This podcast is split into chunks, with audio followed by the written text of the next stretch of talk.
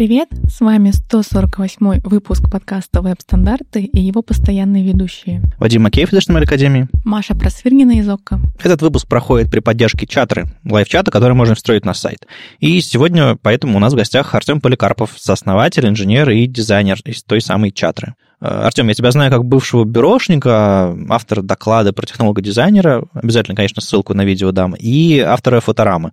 Об этом мы поговорим как-нибудь в следующем выпуске. А что еще? Чем ты еще занимаешься? Расскажи о себе. Привет, Вадим. Привет, Маша. Привет, слушатели. Я первый раз в подкасте, поэтому волнуюсь. Буду много экать и бэкать.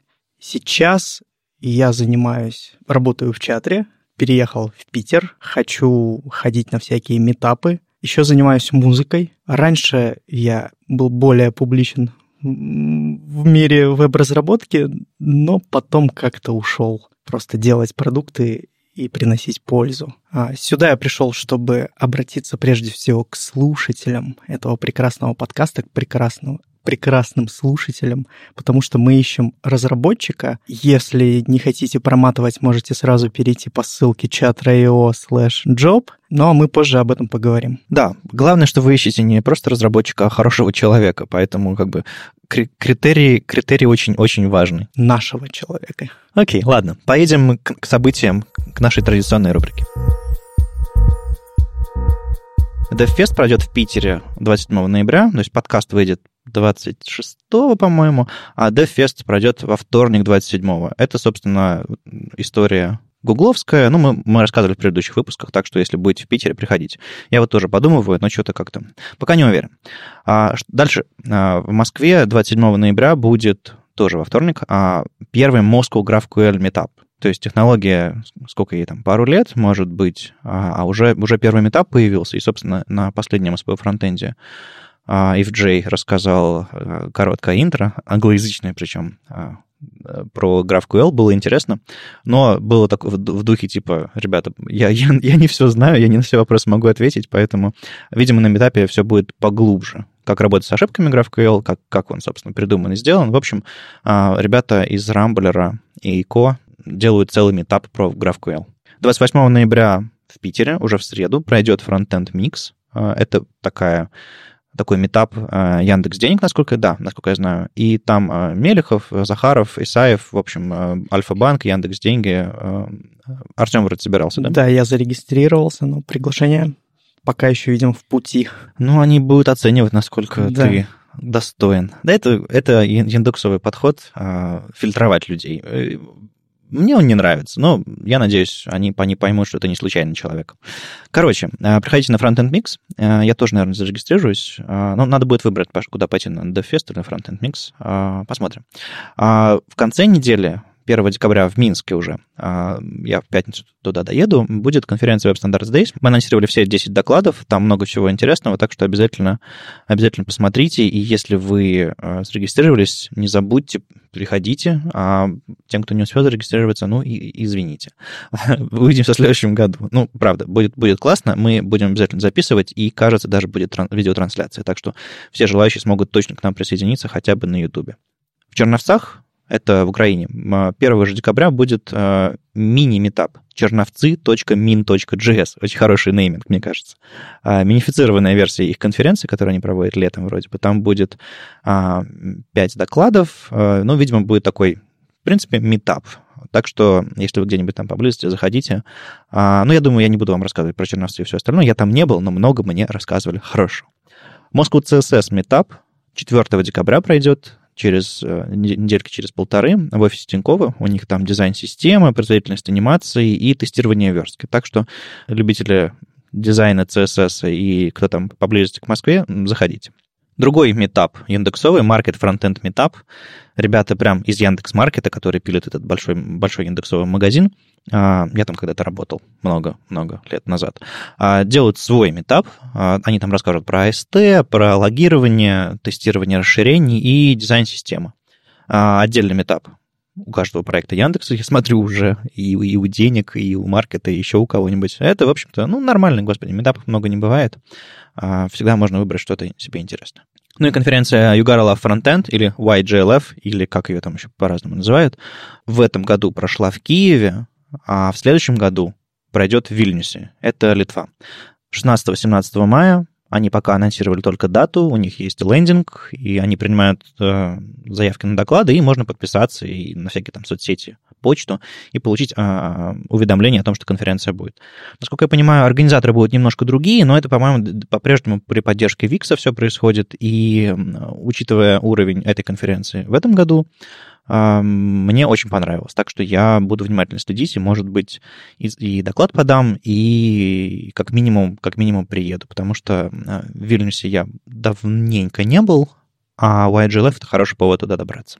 13 декабря будет СПБ Фронтенд. Совсем недавно, несколько дней назад, мы провели первый англоязычный метап. Вадим, как тебе было выступить? У меня страшно тряслись коленки. Вадим зажег, на самом деле. Очень круто ты был раскован, свободен. Я очень рад, что я так выглядел со стороны, mm-hmm. потому что внутри у меня была абсолютно выжженная пустыня. В общем, 13 декабря будет следующий этап. Я думаю, что в феврале будет англоязычный этап, а в декабре будет русскоязычный. У нас есть один свободный слот, который внезапно освободился. Так что если вы хотите выступить на русском языке, то пишите. Потом уже на русском языке не получится. Офигеть. Я думал, вы так раз в год, раз в год попробуете, и все, от вас уже и февраль, и Каждый второй будет англоязычный или что? Я думаю, да. Офигеть. Но а, а, а публика не будет утекать или... Посмотрим. А докладчики найдутся англоязычные? А какая за этим концепция?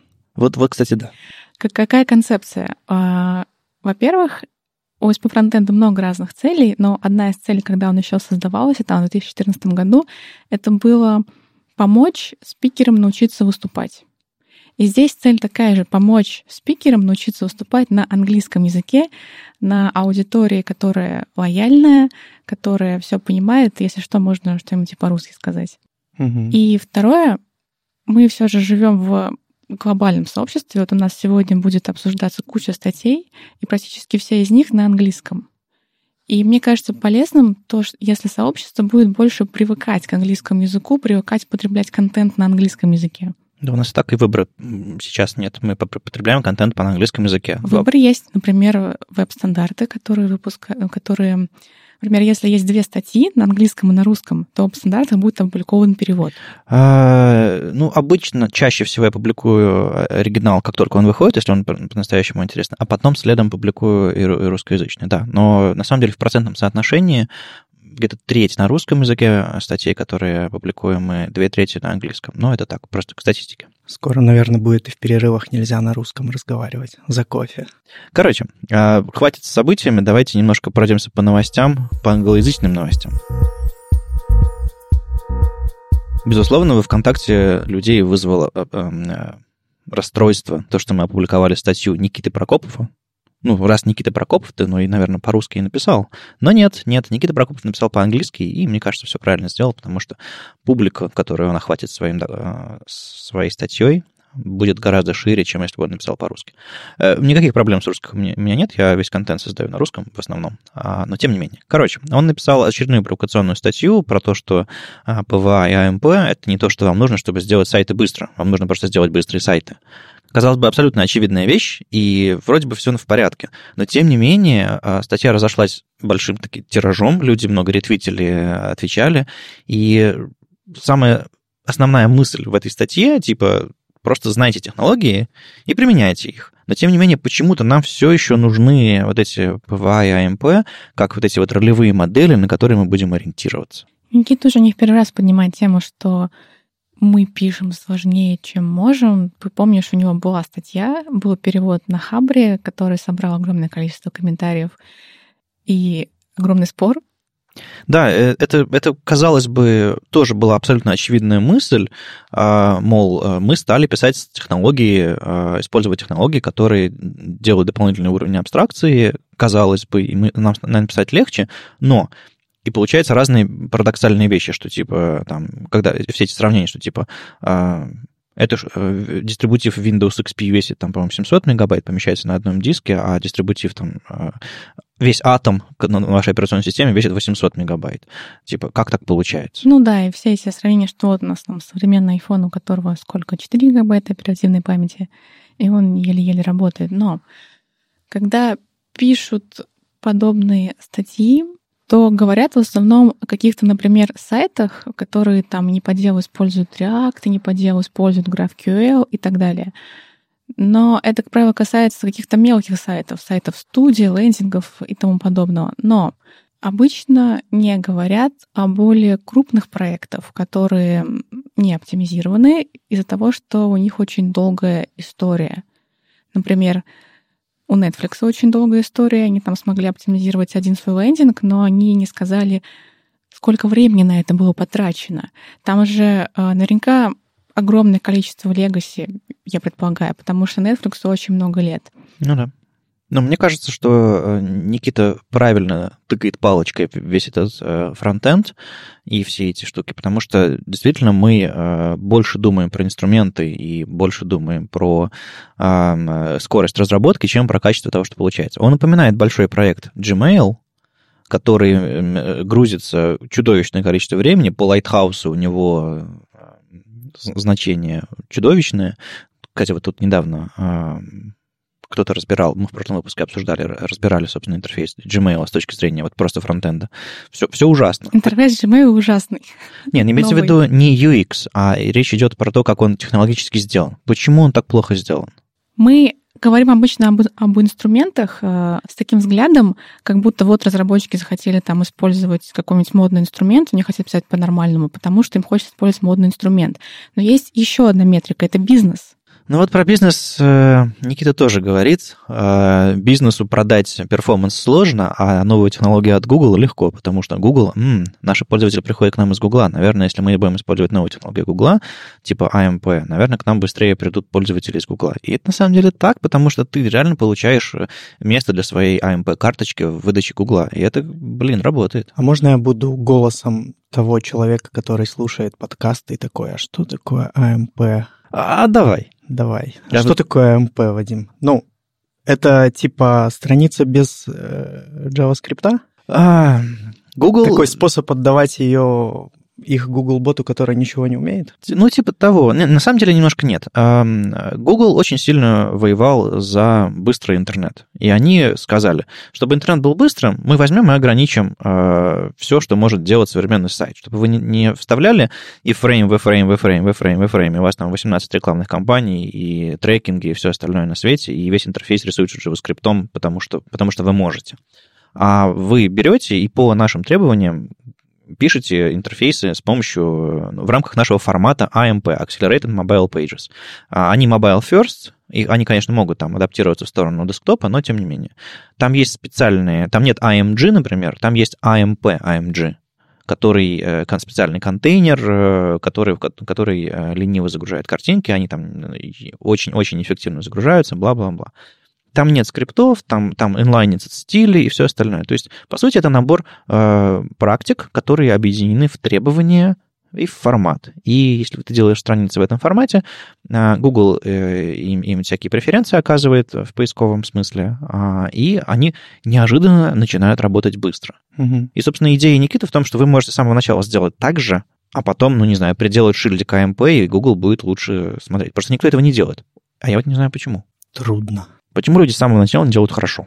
Трудно. Так вот, я все-таки попытаюсь развить свою мысль. Да, Когда да. мы хейтим современный интернет и современные сайты, то мы эм, словно говорим о сайтах, именно о лендингах, которые неправильно написаны, потому что разработчики захотели использовать что-то, что им нравится использовать, а не что, что полезно использовать. Угу. Но мне кажется, что не менее распространенным, а может быть и более, является то, что разработчики пишут неэффективно, потому что им нужно срочно выполнить требования бизнеса. Um, ну, то есть это, это потому что они пишут прототипы, а потом эти прототипы берутся и, и релизятся. Ну, обычно это так и работает, а потом этого прототипа история в 10 лет. Ну, просто ну, ты же знаешь, чем прототип отличается от, от, от реального продукта? У него плохо с безопасностью, у него плохо, у него там двери отваливаются, и он может загореться неожиданно в какой-то момент. Ну, когда про машины, например, мы говорим.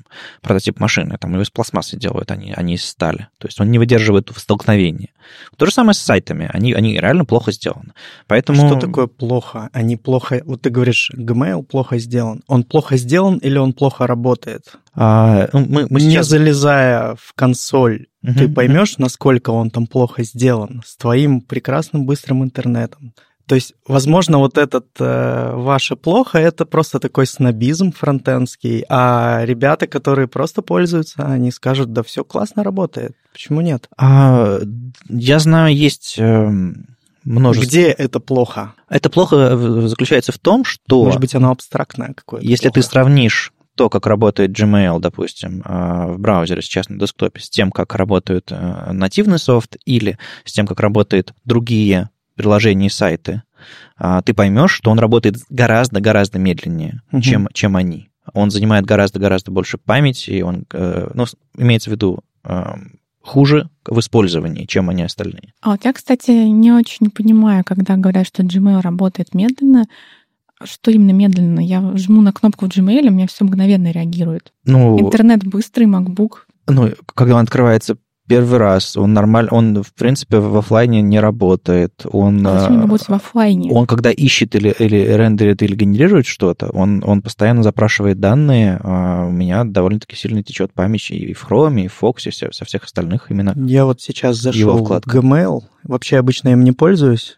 Пользуюсь стандартным маковским мейлом. Мгм. Ну, что я могу сказать? Он выглядит немного очень неряшливо. При этом письма загружаются быстро, открываются быстро. Не, ну слушай, Вадим, ну ты когда работал, например, в Яндексе, ты а, работал на реально очень большой проект, у которого очень длительная история, и который закладывался кучу лет назад, когда технологии были совершенно другими. Да.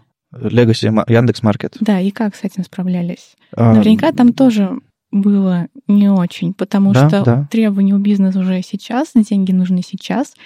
И, в принципе, такой баланс получается, что гораздо лучше выкатить сейчас, а не делать все идеально. Да, но мы сейчас говорим про э, статью Никиты, которая говорит о том, что вам не нужен PWA и AMP, чтобы сделать быстро.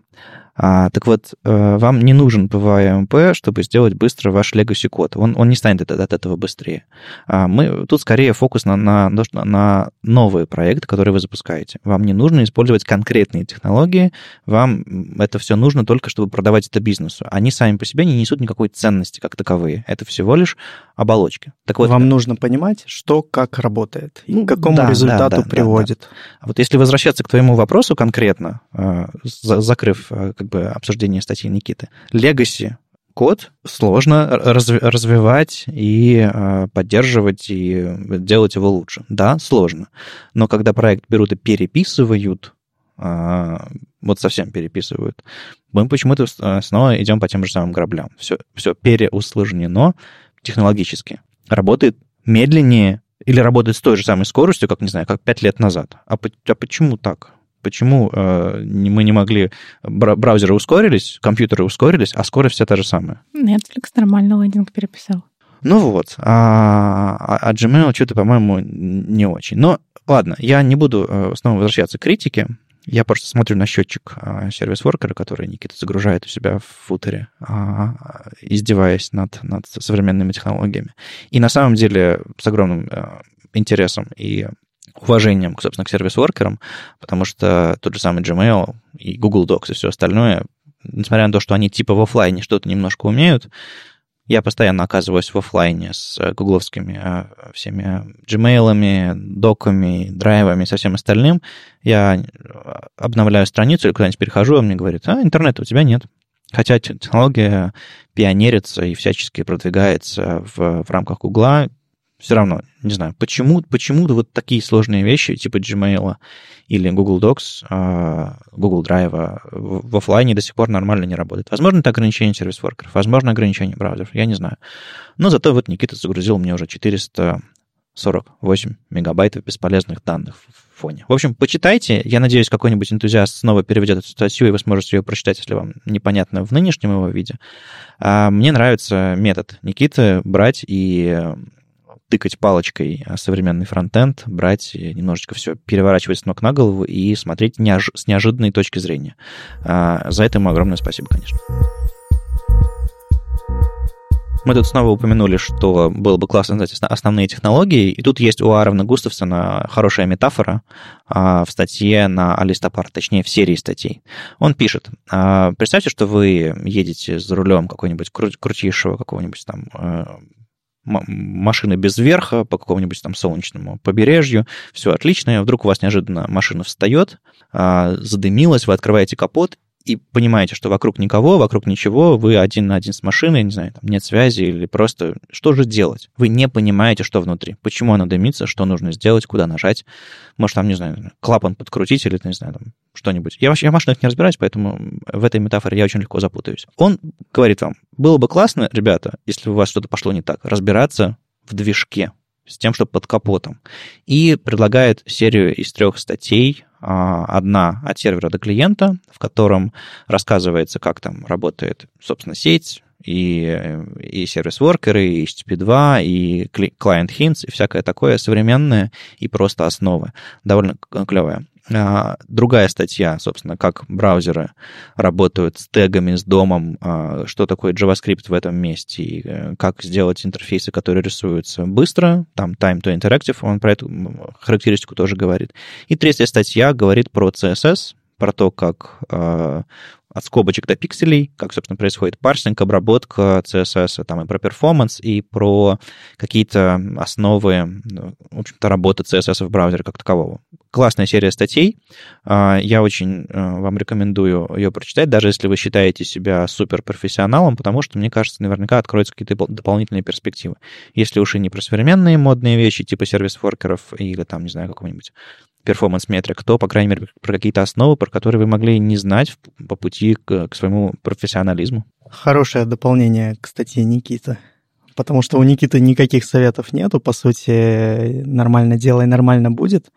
А здесь уже да-да-да, э, так что очень ждем, э, опять же, переводов для тех, кто э, боится, а, но, мне кажется, статьи написаны хорошим языком, и на листопарте точно они а, отредактированы и, и понятны. Главное, что э, классно, что листопарт живой, потому что в последнее время э, много было всяких статей, таких, ну, оф-топовых немножко для их формата, а это сайт, в который, с которого я там лет 15 назад ну, начинал свое изучение фронтенда и вообще веб-технологий, так что радостно смотреть, что он живой. Антон Епрев написал краткую выжимку из доклада с Google I.O. Dear Research Friendly Web Applications про то, как э, сделать сайт, который хорошо индексируется Google. Это немножечко такой секрет, как на самом деле поисковые системы все индексируют, что они ставят выше выдачи, что ниже, по каким критериям. И вот на Google I.O. Э, пара гуглеров немножко приоткрыли завесу тайны над этим и но мне кажется, мы это уже обсуждали, по крайней мере, про Chrome 41, который юзает Googlebot. Так что ничего нового я здесь особо не увидела, кроме того, что Googlebot, оказывается, не индексирует э, изображение, которое через CSS. Ну да, то есть если вы э, рассчитываете найти свою картинку в Google Images, например, в поиске, то э, если она прописана фоновой картинкой в CSS, или, по-моему, или атрибутом style и все такое, она вроде бы как не считается. Так что нужно, по ходу, контентные картинки вставлять AMG и добавлять им там всякие подписи, чтобы Google понимал, к чему они относятся. Мне интересна тема насчет SEO, потому что буквально недавно мне пришлось просто защищать верстку от SEOшников, просто стоять за нее грудью. Есть какие-то критерии у SEOшников. Я не знаю, насколько они работают, насколько не работают. Возможно, они из, из их э, личного опыта, из их работы, они выявили, что вот если тут сделать такой-то тег, это хорошо, а вот такой-то это плохо. И они просят переделать это под свои критерии. Mm. То есть они прямо берут и говорят, вот в этом месте тег, э, не знаю, P или тег H1. Да, конкретно а, у нас нужно было убрать заголовочные теги H3. То есть там все было написано хорошо, на мой взгляд, но пришел человек, который занимается SEO, и сказал, мы должны выйти в поисковой выдаче гораздо выше, чем сейчас, а это вот нам мешает. Потому что Google смотрит на заголовки, и э, как-то там и по ним ранжировал и так далее. Они были для нас лишними. Нам не нужно было, чтобы он на них смотрел, и нужно было их убрать. Но в таком случае немножечко начинала страдать верстка, потому что когда заголовок становится не заголовком, это странно. Ну, на самом деле, С SEOшниками поспорить нельзя, потому что за SEOшниками стоит непосредственно бизнес, а, и который там приносит или не приносит деньги э, из-за этого. Но на самом деле есть компромиссный вариант. Если вы вставляете, осознанно вставляете заголовки для того, чтобы на вашей странице была лучше доступна, чтобы по ней можно было навигировать с помощью скринридера и так далее, то в принципе вы можете вставить, прости господи, div, или какой-нибудь P, или что-нибудь там, какой-нибудь элемент, который SEOшники не боятся, и написать ему э, атрибут, обозначающий, что это заголовок. И тогда он появится в списке заголовков и так далее. То есть можно имитировать заголовок, и Googlebot на него внимания не обратит, а вы исполните задачу доступности хоть, хоть как-то. Ну, спорить с SEOшниками вообще очень трудно. У них аргументация чаще всего какая-то такая вот народная медицина. То есть и вроде бы, как бы, наверное. Давай да, на всякий случай сделаем. критериев нет. А, то есть они просто по своему опыту как-то догадываются, пытаются догадаться, что работает, а что Причем нет. документации нет. Когда разработчик берет и показывает документацию, что вот у меня здесь написано, что это хорошо, это работает в этих браузерах, это в этих браузерах. Они говорят, я вижу, я чувствую, что Google в этом месте нас, и вот но мы в результате сделали компромиссный вариант. А, изначально... Уволили SEOшника? Нет. Черт. А, изначально вообще SEOшникам было предложено заменить все на div, но ага. просто как бы он в верстке не разбирается, да, но мы сделали компромиссный вариант, мы заменили на P. Ей! В общем, У меня есть личная да. недавняя, недавняя тоже SEO-история, случившаяся. Я обычно относился к этому с каким-то скепсисом, то есть э, я сделал хорошую страничку, пусть уже там дальше Google сам как-нибудь справляется. И не очень верил в эту магию, там, мы выведем вас туда, uh-huh. у вас там будет это. Но совершенно недавно мы в чатре SEO подкрутили немножечко свои, а, как это называется, листинги uh-huh. на Shopify. Вот. И у нас э, начало расти количество установок. Вот. У нас Слава Олесик, он и SEO через букву C и через букву S одновременно неплохой. Бывает, придумывает какие-то хаки, которые реально работают, и ты как бы немножечко на эту сторону тоже можешь встать и uh-huh. понять, что да, это бывает. Иногда это работает. Иногда это помогает и приносит деньги. Причем Google да, даже не против, если вы будете оптимизировать свои интерфейсы. И вот эти вот все советы, которые он дает в, в докладе, что типа сделайте вот это, вот это, вот это, там, не знаю, там э, хэшбэнги, например, не индексируются больше, поэтому, как бы, ребята, перепишите Ну, это с белые, белые советы. Да, а есть да, ведь да. еще и хаки, о которых никто не скажет, а они могут сработать. Ну вот я бы... Да, и... то, что мы делали, это все-таки хак. Угу. Хак. Ну, то есть есть информация на сайте, она адекватная, но мы ее немножечко приглушим, ее значимость. Да, э, приглушим значимость, чтобы мы в Гугле были повыше. А отдавать Гуглу, как рекомендуется на самом деле в этом докладе, отдельную версию. По-моему, Google раньше сам топил за то, что если вы отдаете мне отдельную версию, то... Не, ну отдельная версия с, я это... с принципиально другим контентом это не отдельная версия. Mm-hmm. Я имею в виду отдельная версия, оптимизированная под него в каких-то, каких-то местах. А вот неизвестно, на самом ли деле они не учитывают основную версию. Думаешь, они это ловушка? А вдруг? Окей, то есть они потом сравнят, найдут 2% разницы и пессимизируют? В общем, вдруг они с какой-то вероятностью берут и то, и то. Не то, что сравнивают, ага. но эм, учитывают оба. Угу. Ну, кто знает, чем они занимаются. Вот тут сейчас Яндекс выкатил Андромеду, свой новый алгоритм. Сешники, я думаю, тоже рвут, рвут на голове волосы, потому что все их обещания клиентам ухнули, скорее всего, все их супер мелкие оптимизации. Это как V8 оптимизировать. А что там, кстати, с Андромедой? А черт его знает, я ж не а когда это было выкачано? А буквально на днях. О, может, Но... почитать про это. А там что-нибудь известно более подробно? Как, да типа, нет, как? конечно. Они говорят, мы выпустили новый алгоритм, ребята. Он лучше, чем старый. А уж если ты SEOшник, ты понимаешь, как бы у тебя там э, ушел сайт с первой страницы или не ушел с первой десятки. Поэтому я даже, я даже не пытался вникать на самом деле. Ну и Яндекс гораздо меньше рассказывает, насколько я вот вижу э, по информационному полю около фронтенда. Гораздо меньше рассказывает, э, как э, индексовый бот работает, как он с JavaScript работает. Ну, то есть очень мало информации на самом деле. А гугловские доклады, они очень хорошие. Ну и Антон молодец, сделал классную выжимку. Он в этом стиле вроде бы продолжает. У него там еще какая-то статья вышла по, по мотивам другого доклада. А мне больше всего в этом докладе, наверное, понравилось больше про ленивые картинки, всякое такое, потому что ну, иногда э, часто на сайтах э, не хочется грузить вообще все сразу, и тогда уже начинают люди э, вставлять что-то там еще или еще как-нибудь, или, или просто скриптом загружают. Так вот, на самом деле, то, что скриптом на вашей статической странице Google не увидит, потому что он, не знаю, клик, ссылку еще не нажмет. Поэтому нужно убедиться, что, конечно, это все работает. Ну или там, не знаю, как-то бесконечный скроллинг, когда вы крутите, крутите, крутите, а Google как-то, гугловский бот как-то по-особенному крутит страницы, насколько я понимаю. То есть э, там, по-моему, Intersection Observer будет работать лучше, чем э, скроллинг. Ну, в общем, куча нюансов. Так что, если вам хвата- хватает выжимки э, Антона, вы э, почитаете, но я бы, конечно, рекомендую вам доклад посмотреть, там гораздо больше всего интересного.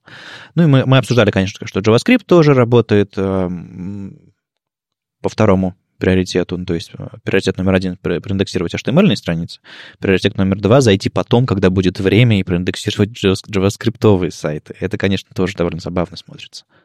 Вспоминая, как мы э, очень хотели запустить э, в компании Opera э, движок Chromium, который бы запускался на наших серверах вместо Opera Mini, Presto, и, собственно, ходил по сайтам вместо вот этого для прокси-браузера, и сколько нам разработчики посчитали, сколько это памяти и железа займет дополнительно, мы остались на просто.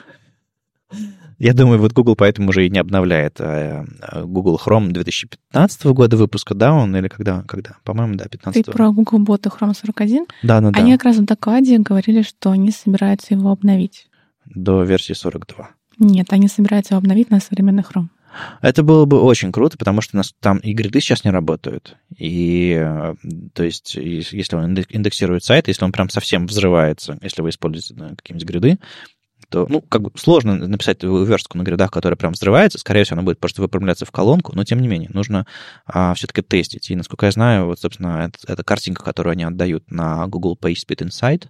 Это, собственно, рендеринг в Chrome 41, именно вот растровую картинку, которую они скриншот сделали. И можно посмотреть, как ваш сайт на самом деле выглядит. Поэтому это не просто превьюшка, посмотри, смотрите на нее внимательнее. И вроде бы даже по Puppeteer или как-нибудь еще можно все это потестировать графику. Короче, есть инструменты, смотрите доклад. Ну, когда мы обсуждали в, в недавнем выпуске, насколько адекватны все эти новые инструменты, мы с Лешей э, говорили про Chrome Dev Summit и какие там новые анонсы были, мы, в частности, говорили про то, что Google PageSpeed Insights переделали на Lighthouse, что теперь и в браузере, и на сервисе, на который все сейчас меряются, а, одинаковые счетчики теперь крутятся, и, кстати, у многих из-за этого результаты упали сильно. А, так вот, я знаю, что многие, э, как я уже упоминал в прошлом выпуске, получают по шапке, когда у них результат становится меньше какого-то, и чаще всего, на самом деле, а, люди получают по шапке из-за того, что у них сторонние скрипты подключаются. Например, э, мне удалось там э, сайт Web Standards Days увести там с, с где-то там с двух мегабайтов э, главную страницу, там, или с полутора до, там, до 500 килобайт, сколько она сейчас. Слушай, главная страница Web Standards Days полтора мегабайта? Да, потому что там э, видео вставлялось ютубовское. Там был Embedded сторонний, который мегабайт с чем-то JavaScript грузил, инициализировал и, а, и ничего не делал. Вот это было парадоксально. Плюс там была Яндекс Метрика, еще что-то такое, куда я не заглядывал с 60-х годов прошлого века. А, ну, то есть было абсолютно, абсолютно странное, странно и стрёмно. Поэтому я отключил сторонние скрипты, и у меня 100 на PageSpeed Insight, у меня страница стала очень маленькой, основные ресурсы там были графикой. То есть Получается, что очень часто э, можно, конечно, на, на Куролесе сделать какой-нибудь JavaScript бандл, там, двухметровый, и получить плохое значение, и, что гораздо важнее, медленную загрузку. А иногда ты просто подключаешь какой-нибудь сервис, типа чатры, и получаешь свои, свои прекрасные, прекрасные мегабайты. А, вот я, начал сейчас на всех проектах своих отключать статистику, потому что ну, я, блин, я ей не пользуюсь. Ладно, для, для, для бизнеса это важно, это нужно, поэтому надо просто понимать, как ее подключать минимально, без всяких там трекингов э, зрачка э, и подключения к веб-камере ваших клиентов э, дополнительными. Ты не знаешь, сколько людей пришло к тебе на сайт? Да, мне... Я перестал на это смотреть, потому что сайт — это место, где я делаю то, что мне удобно, а гораздо более важные метрики, они хранятся в соцсетях, а, где люди пользуются чаще всего а, там, тем же самым проектами веб-стандартов. Поэтому, да, мне не нужна статистика. Так получилось. И я могу себе позволить это отключить. Э, то же самое, с, когда я там в себя в, в блоге анализировал а, сайт э, CSS Они вместо того, чтобы вставить две ссылки с адресами, они вставили, они подгрузили модуль для соцкнопок, который инициализировал две ссылки, по сути, а, подгружающий какой-то код с Фейсбука за, по дороге. Ну, то есть тоже абсолютная вещь, которую можно легко отключить. И вот э, у меня к тебе э, вопрос. А, а я на, на сайте VSD сделал следующее. У меня там есть картинка, которая грузится с, с YouTube. Я просто беру по специальному адресу, забираю превьюшку видео, поверх шлепаю баттон, по баттону кликаешь, и вставляется iframe, заменяет эту картинку, и инициализируется, загружается, начинает играться видео. Из-за того, что я это инициализирую лениво, и после клика, ну, проходит там, не знаю, там полсекунды, может быть, секунда от момента клика до воспроизведения видео. Но люди понимают, что они кликнули, и тогда это все запустилось. Гуглу это, естественно, долго. Они хотят, чтобы все сразу было готово. Ты только нажал, сразу смотришь рекламу, сразу пользуешься сервисами Гугла, они еще заодно и от тебя какую-то информацию получают, даже если никто не запустил видео, потому что они подключают свои ресурсы мгновенно, без вопросов. Это классно, это понятно, но почему бы всем сервисам не сделать ленивое подключение, ленивую подгрузку? Может быть, это сэкономило бы людям... Разве так важна эта полсекунды для инициализации? С Ютубом я, кстати, точно так же делал. В фотораме там можно было вставлять, э, ну и сейчас можно вставлять просто ссылку на YouTube. Да, там есть какое-то соглашение о том, как забирать превьюшки. По-моему, оно даже не документированное. Просто сам находишь, вычисляешь и забираешь превьюшки стрелочку я тоже сам рисовал. А почему не загружать по требованию? Мне кажется, каждый такой сервис, а их действительно много, сторонних скриптов, для добавления какого-то функционала сайту, каждый такой сервис разный, и, наверное, с видео можно действительно так делать. Но если говорить э, про нас, нам нужна возможность показать ответ оператора, предположим, когда ты пришел через день на сайт, и там что-то для тебя есть. Mm. Вот, поэтому это все можно сделать, конечно. То есть сначала там пойти на сервер, посмотреть, есть ли, но все равно какую-то изначальную вещь, как-то сходить, проверить, э, что нужно показать пользователю, нужно. Мы стараемся и себя разгружать в этом месте, когда человек только зашел на сайт и еще ничего не делает, но вот у него кругленькая эта штучка висит, а, и пользователя. То есть пока, пока он не кликнул, пока он не начал, и если нет никакого ответа, у него не, не, не произойдет подписка там на разные документы из базы данных. А, естественно, мы не начнем за ними следить, не слать ему апдейты в реал-тайме. Вот, но какое-то минимальное вступление необходимо делать. Ну, просто есть такой софтверный подход, а, когда а, ну, мы ставим э, софт на наш компьютер или на наш телефон, мы скачиваем большой кусок кода, который сразу готов ко всему. И это я называю, собственно, софтвер, софтверным подходом. Мы берем и сразу готовы делать вообще все, что мы можем делать. Угу. Одно нажатие, все мгновенно, потому что оно все уже в памяти, все уже готово а нужно ли это и адекватно ли это для веба?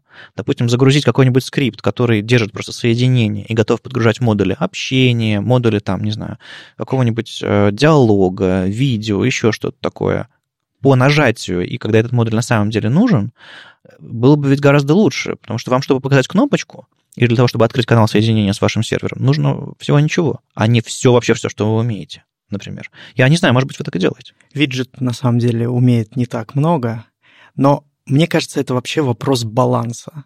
Вот э, если возвращаться к предыдущей, почему не загружать там по требованию, это баланс между тормозит загрузку и долго загружается. То есть, uh-huh. как вот ты говоришь, нажал там секунду, что-то подождал. Плюс это баланс между временем разработки и вредом который ты нанесешь Вадиму Макееву, который зайдет в консоль и скажет, а, лишние 10 килобайт. Ну, вот, Они ничего не сделали. Понимаешь, обычно это лишние 10 мегабайт, но... Еще, э, еще штука в том, что чаще всего хорошие такие сервисы заботятся, конечно, о быстродействии, и а, вот эти несколько килобайт, которые лишние ты загружаешь, они у тебя кэшируются и остаются, и только первый раз они тебя немножечко затормозили, а второй раз они уже у тебя есть, и ничего не нужно делать. Ну, есть такая фраза, она звучит «cache is a lie», mm-hmm. типа кэша не существует, кэш — это ложь, и действительно фейсбучные исследования показывают, что люди приходят с пустым кэшем, там, как сказать, в 60% случаев или еще что-то такое. Почему? А потому что кэш кончается. Особенно с мобильных. На мобильных, на мобильных кэш — это вообще типа, ну, есть был? Нет.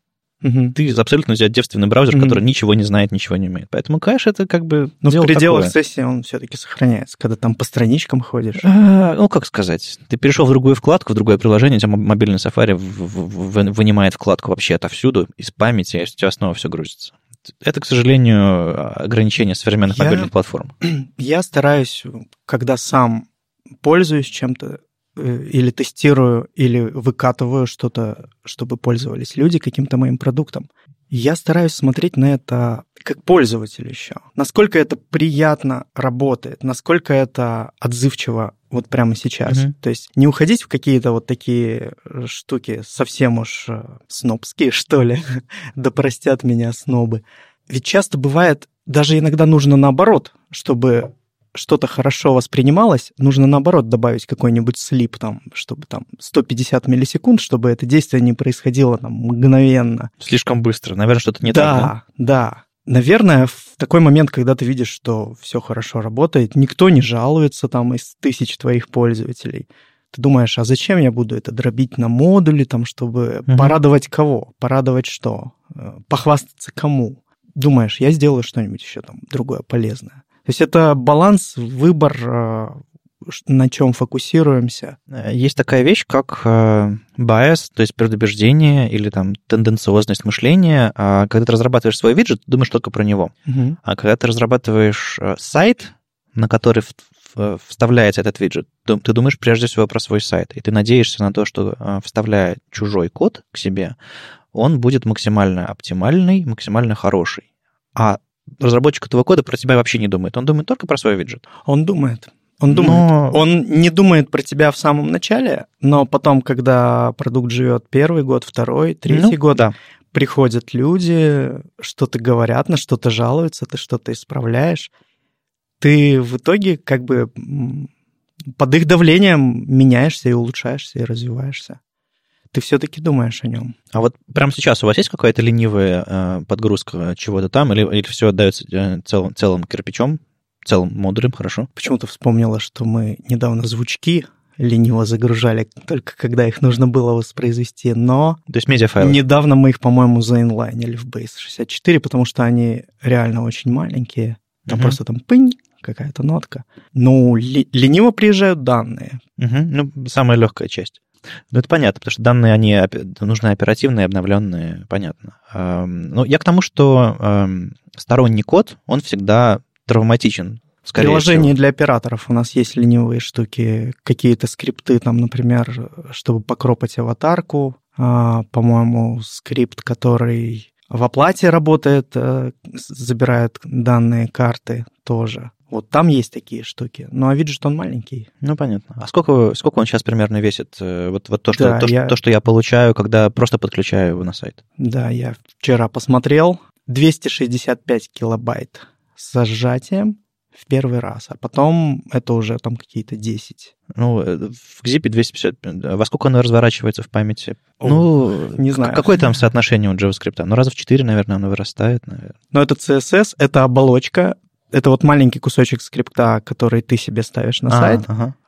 Он инициализирует какую-то среду прямо на твоем сайте, и грузит iFrame уже. И в iFrame еще есть uh-huh, uh-huh. Это вот все вместе с iFrame, с этой оболочкой. Ну, плюс это все разда... раздается через Cloudflare быстро. Ну, понятно. То есть я, я больше, мне больше было интересно, сколько нужно, чтобы инициализировать маленькую кнопочку, которую я могу, как могу не воспользоваться вообще. На самом деле вот про маленькие кнопочки, вот всякие родные кнопки ретвитов и, и всякие там лайки в Фейсбуке, они тянут за собой огромные, просто толстые там мегабайты. Mm-hmm. То есть это маленькая, там 10 на 20 кнопочка Твиттера. Не умея вообще ничего, в принципе, кроме быть нажатым. Да, при этом можно совершенно просто сделать просто ахрев и mm-hmm. там на Facebook. И да, да, у, да. у всех у них есть вот эти... Get-параметры для, для того же самого. Большинство людей, которые пользуются, которые делают сайты, большинство наших каких-то маленьких, средних клиентов, они очень плохо разбираются в том, как устроен вообще веб. И они, скорее всего, и подкаст этот не слушают. Ну да, да. Они просто берут к себе все, чтобы это как-то там работало. Но мы стараемся быть и для своих, и для, и для них, то есть как бы не, не вредить. Вот. Но там есть, конечно, такая штука, что очень много все тащат. И ты молодец, что отключаешь YouTube. Слушай, Маша, а ты не, не знаешь, у вас на ОК есть какие-то сторонние сервисы? Или у тебя в твоем телевизоре все нормально и все уже есть? В телевизоре сторонних сервисов точно нет. А что касается веба, там только аналитика, Google аналитика наверняка есть, и аналитика от э, Рамблера. Угу. Ну и все. Ну, окей, то есть две аналитики на всякий случай. Ну, около того, может быть, еще что-то есть, но примерно да. Ну, просто я периодически вижу, что люди подключают себе все аналитики, которые есть, чтобы а, потом усреднять, видимо, значение. А, э, это, это, это, на это забавно смотреть. У нас так а потом есть еще своя аналитика. Вот, да. Потом эти люди еще пишут нам в поддержку и говорят, а вот у меня в Гугле сейчас 10 человек на сайте, а у вас в реал-тайм визиторах показывает там 8. А в Яндексе и ты такой, и, и как, ну и что? Я не знаю, как работает Google, у нас все хорошо там работает. Да, они еще жалуются, что потом цифры не сходятся. Но это нужно именно для аналитиков. Ну, а они ж, они ж какие ребята? Они, типа, больше данных? Хорошо. Вот и все. а, а, а может быть, из-за того, что из-за большого количества данных подключенных люди не дождались и ушли, или просто у них что-то не заработало, или трафика не хватило? У нас? Не-не, не... Маша уже закатала рукава. Не, не, не, я, кстати, того, вот что... только что, когда ты сказал про PageSpeed, я открыла PageSpeed, вот туда наш сайт, а тут 96 из 100. Это очень хорошо, кстати. Это какой URL? okko.ru okko.tv. А, ну, простите, ТВ. Ну, для мобильных поменьше, 85, для компьютеров 96. Ну, ладно, ладно, ладно. Придираться, придираться, наверное, не буду. А, ну, мне просто было интересно поговорить с реальным производителем стороннего эмбеда, а, понять вообще, как это все работает и насколько и реально сложно разделить на модули, сложно разделить на ленивую загрузку. Вот ты сказал, что звучки пытались сделать отдельно, но потом подумали, а... Они были отдельными? Да. Угу. А их потом заинлайнили, чтобы... Чтобы... Чтобы не решать проблему а, нуж... момент. Нужно воспроизвести звук. Я позвал скрипт, который воспроизводит звук. Ему нужно сначала загрузить звук. Если он грузил этот звук почему-то там несколько секунд, мне его потом проигрывать или все-таки уже поздняк его mm-hmm, проигрывать? И мы там начали какую-то придумывать логику, что если это был звук после действия пользователя, он отправил, например, сообщение, то его уже не надо проигрывать, потому что он был уместен, когда ты нажимал mm-hmm. эту кнопку. А если это звук нового сообщения, угу. то можно проиграть и через 2 секунды. Ну, да, ну, логично. И плюс там всякая такая штука, как это все загружать. Там сейчас очень, очень жестокая аудиополиси, автоплей полиси. Да, да, да. Недавно только все переписывали, чтобы там хром желтые свои эти варнинги не кидал в консоль. Потому что люди прибегают, что за варнинг там. Ну и правильно, на самом деле, чтобы мне никто не играл звуков в браузере, когда я этого не хочу. Ну, мы хакнули там, это придумали, как хакнуть. Ну, понятно. Там это хакается таким способом. Нужно iFrame сказать, что разрешаю автоплей. Естественно, мы можем сказать это iFrame, потому что мы его своим скриптом грузим. Угу. Вот. И в Safari еще нужно, чтобы был какое-то действие пользователя перед тем, как проигрывается звук – и потом уже можно играть без спроса, ну, без, да, без да, всяких да. кнопок. Мы вроде бы там клик или клик, или какое то шевели, по шевелению мышкой на основном сайте играем пустой звук. а потом уже играем нормально из офиса. Надо вырезать это из подкаста, то все научатся это делать. А, у меня есть еще одна перспектива, на которой я хотел бы поговорить. Это сторонний код и его безопасность, пожалуй, так можно сформулировать. Просто когда ты свой, свой код подключаешь со своего сервера, насколько он безопасный, насколько безопасно вот это HTTPS-соединение между твоим сервером и браузером, настолько безопасен твой сайт. Когда подключаешь чужой код, ты говоришь, ты абсолютно поднимаешь руки, говоришь, делай со мной все, что хочешь, сторонний скрипт, потому что реально он подключен, он, он инициализирован, и он может собирать все данные с сайта. Он Если может... ты подключаешь его в iFrame. Э, ну, скорее всего, ты подключаешь его просто скриптом. То есть он имеет доступ, ко всему документу. Сейчас я еще что-нибудь расскажу, и мы вырежем весь подкаст. Да. А, на эту тему. Вы можете э, прикинуться самим сайтом, не сторонним сервисом, а самим сайтом. То есть взять и поменять юзернейм, поменять баланс э, на личном счете. Ты можешь, ты можешь прикинуться сотрудником сайта в этом чате, например, в вашем, и сказать, отдай мне все свои деньги прямо сейчас. И вот эта штука, она такая, а, сторонний скрипт, ха, а может, не надо? И вот, э, вот этот вот момент безопасности дохождения стороннего скрипта с чужого сервера, э, он интересный. То есть а, для того, чтобы это все, с этим всем справиться, два основных направления, которые я в последнее время вижу.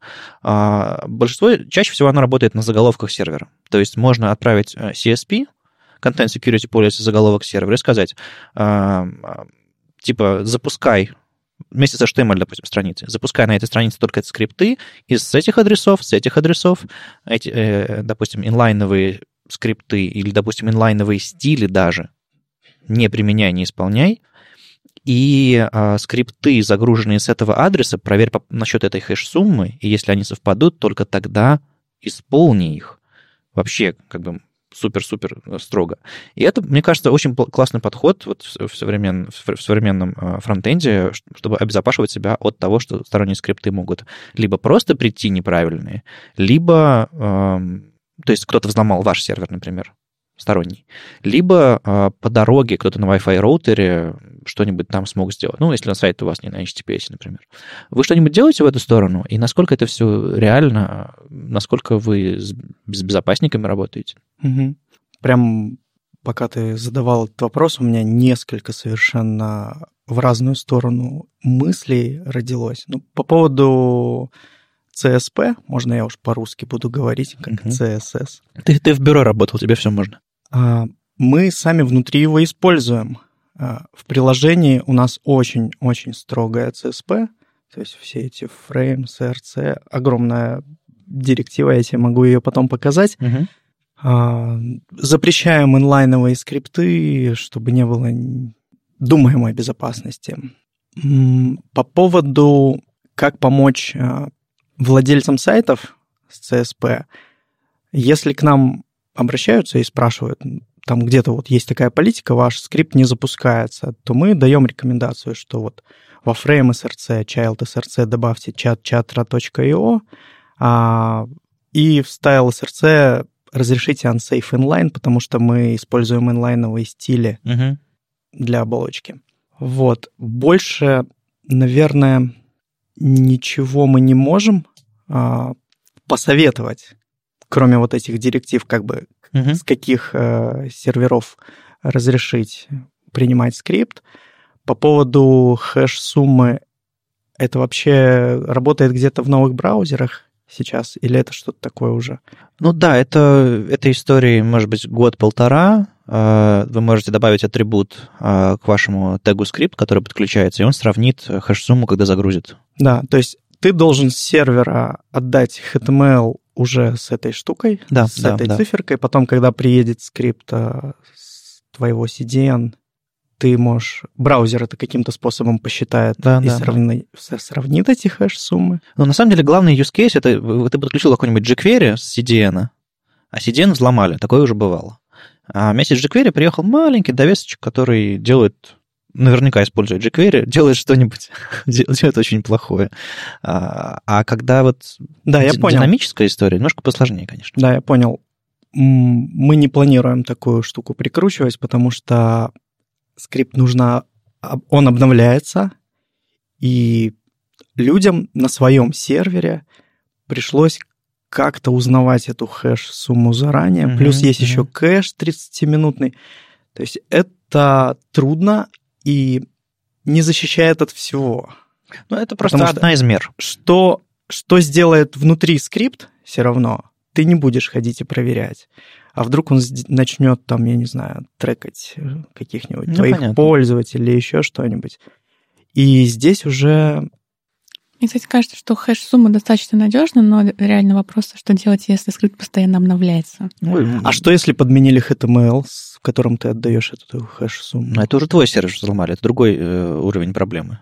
И что если в скрипте что-то сделали сами разработчики, что-то еще плохое? Не, я- я- я- Это все все-таки вопрос доверия. И вот кто-то может, наверное, упороться и сказать, я буду делать все сам, а кто-то скажет, да ладно, я все-таки Гуглом воспользуюсь, и пусть там он обо мне все знает. Мгм, мгм.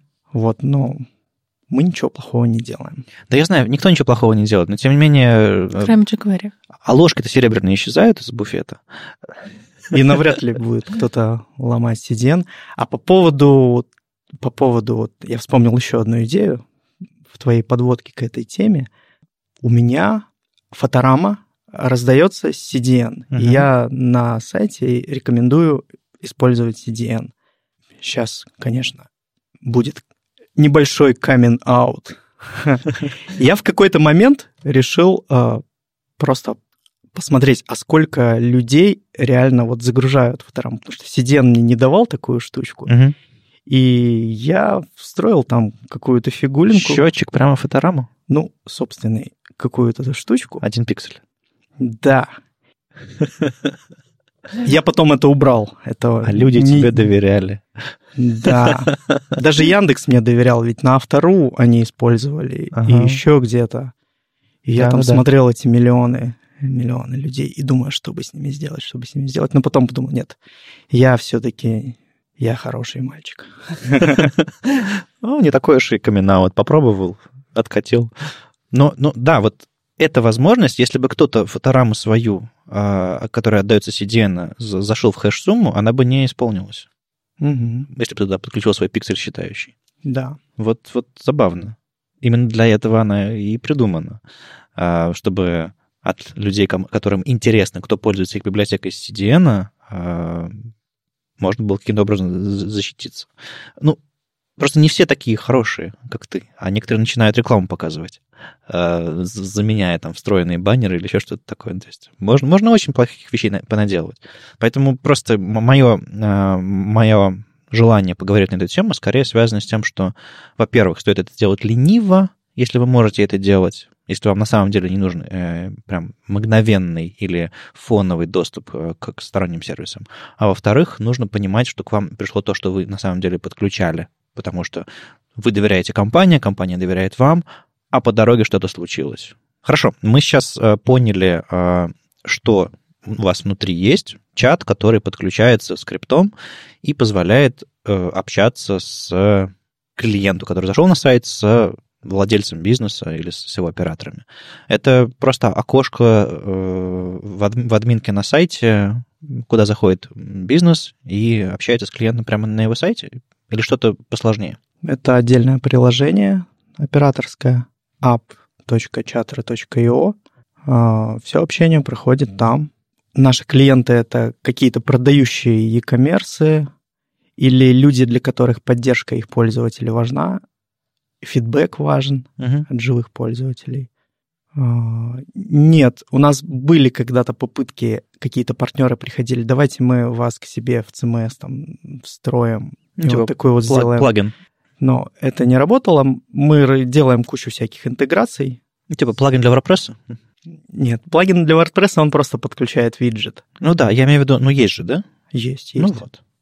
А ты просто сказал, где общаются владельцы бизнеса. Мгм. А, да, они могут общаться и где-то там в Help Scout еще, Мгм. во фронте, в AMA-CRM. Честно говоря, не помню, там огромный список интеграций, Кто все эти люди? но лучше всего, конечно, прям в приложении.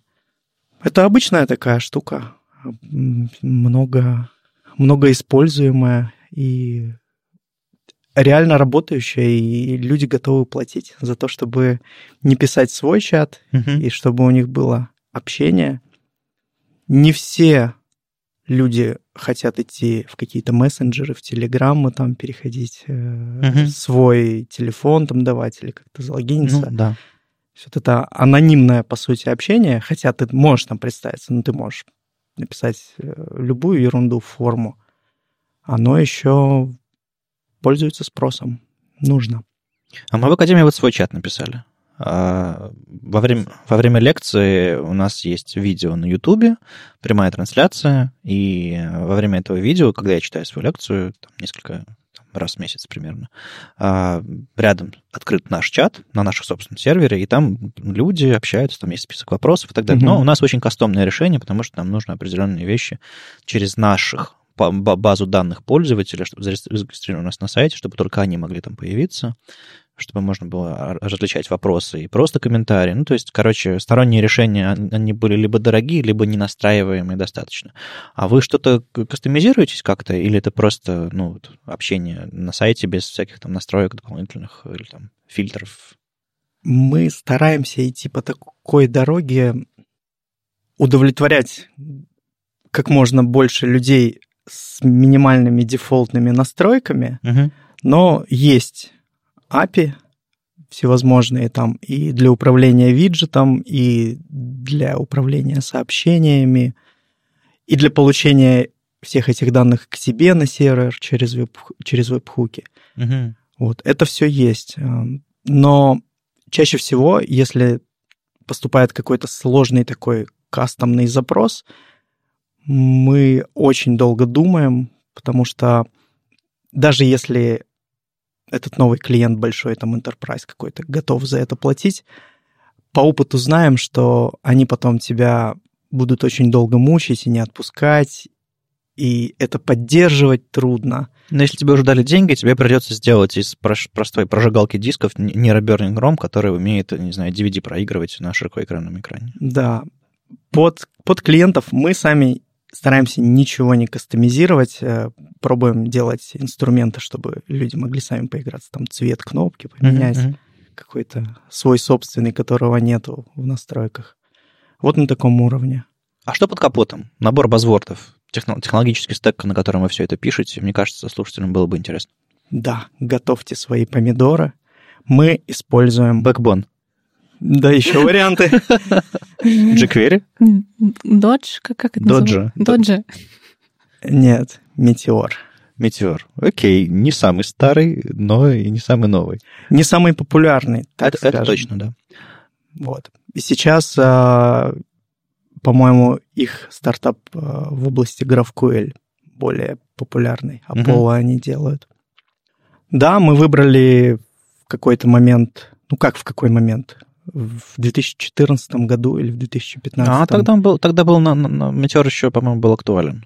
Он был, на самом деле, когда мы к нему пришли, это была там версия 0.68, там Мгм. было очень мало, но мы, э, по сути, это вообще мое решение. И я не был тогда таким человеком, который вообще разбирается в том, как это все работает. Я просто был смелым человеком, Ты просто написал прототип. как всегда. Да, я сказал, давайте делать, потому что он очень много дает из коробки. То есть он дает готовое решение с серверной частью, с клиентской частью, Мгм. с шаблонами, базой данных, подписками на данные, реактивность данных, обертки для мобильных приложений. Тут же там и для Android, и для iOS. Метод общения там между сервером и клиентом. И еще, в общем, куча всего. И вот когда мы просто там вдвоем решили сделать какой-то продукт, это было реально находка. И тогда еще было везение какое-то, то, как это развивалось, то, как мы на ходу какие-то заменяли части тормозные своими собственными, когда вдруг становило больше пользователей. Мгм. Вот. И сейчас мы на нем, да, пользуемся для вьюх Blazem. Это такая штука, не React, не и вот в этих э, опросниках Мгм. State of JS его, естественно, нету, но он очень удобный, очень понятный, очень классный. В общем, Да. А вы... Если хотите поговорить о метеоре, то, пожалуйста, а, обращайтесь ко мне. А вы э, не воспринимаете то, что вы написали в 2014 году, сегодня, как легаси? У вас есть какие-то фрагменты кода, которые вы думаете, ах, вот сегодня бы я их по-другому переписал? Или у вас все нормально, все работает? Нет, конечно, идет постоянная какая-то фоновая работа. Тот код, э, мягко сказать, далек от идеала был. Вот. Э, Этого кода еще много в проекте, но сейчас у нас появились такие обстоятельные мысли по поводу рефакторинга, по поводу вообще правильных там паттернов, и мы планомерно самые больные места переделываем, оптимизируем, улучшаем. Какие-то написали документы про код стайлы, паттерны, Мгм. про структуру JS-файла. Сейчас, когда ищем но- новых людей, подключаем, это тоже стало нужно делать, потому что раньше мы с Олегом как бы просто сидели там Переглянулись и поняли друг друга, да? да. Нет, абсолютно. И у нас нету такого, что нужно что-то сохранить, это не трогайте. И как-то удается и ребятам, которые не пишут код, а которые хотят, чтобы мы развивались, тоже это объяснить. Они все это понимают. Слава пишет на PHP. Видишь, Маша, есть жизнь вне реакта, оказывается. То есть люди, люди пишут на чем-то еще. Да, вы знаете, Я как... тоже пишу не на реакте. Ну вот, господи, что происходит с современным фронтендом? Ладно, давайте двинем дальше к прекрасной статье, которая вышла на неделе. Я, честно говоря, эту статью сам не видел а, нигде в твиттерах и не воспринял ее, даже не читал ее до тех пор, пока а, известный, надеюсь, вам Хейден Пикеринг не начал над ней а, откровенно издеваться. В общем, а, Шон Максвелл написал а, статейку 10 вещей, которые нужно а, выучить, чтобы стать а, уверенным full-stack JavaScript разработчиком. И некоторые советы, чтобы стартовать.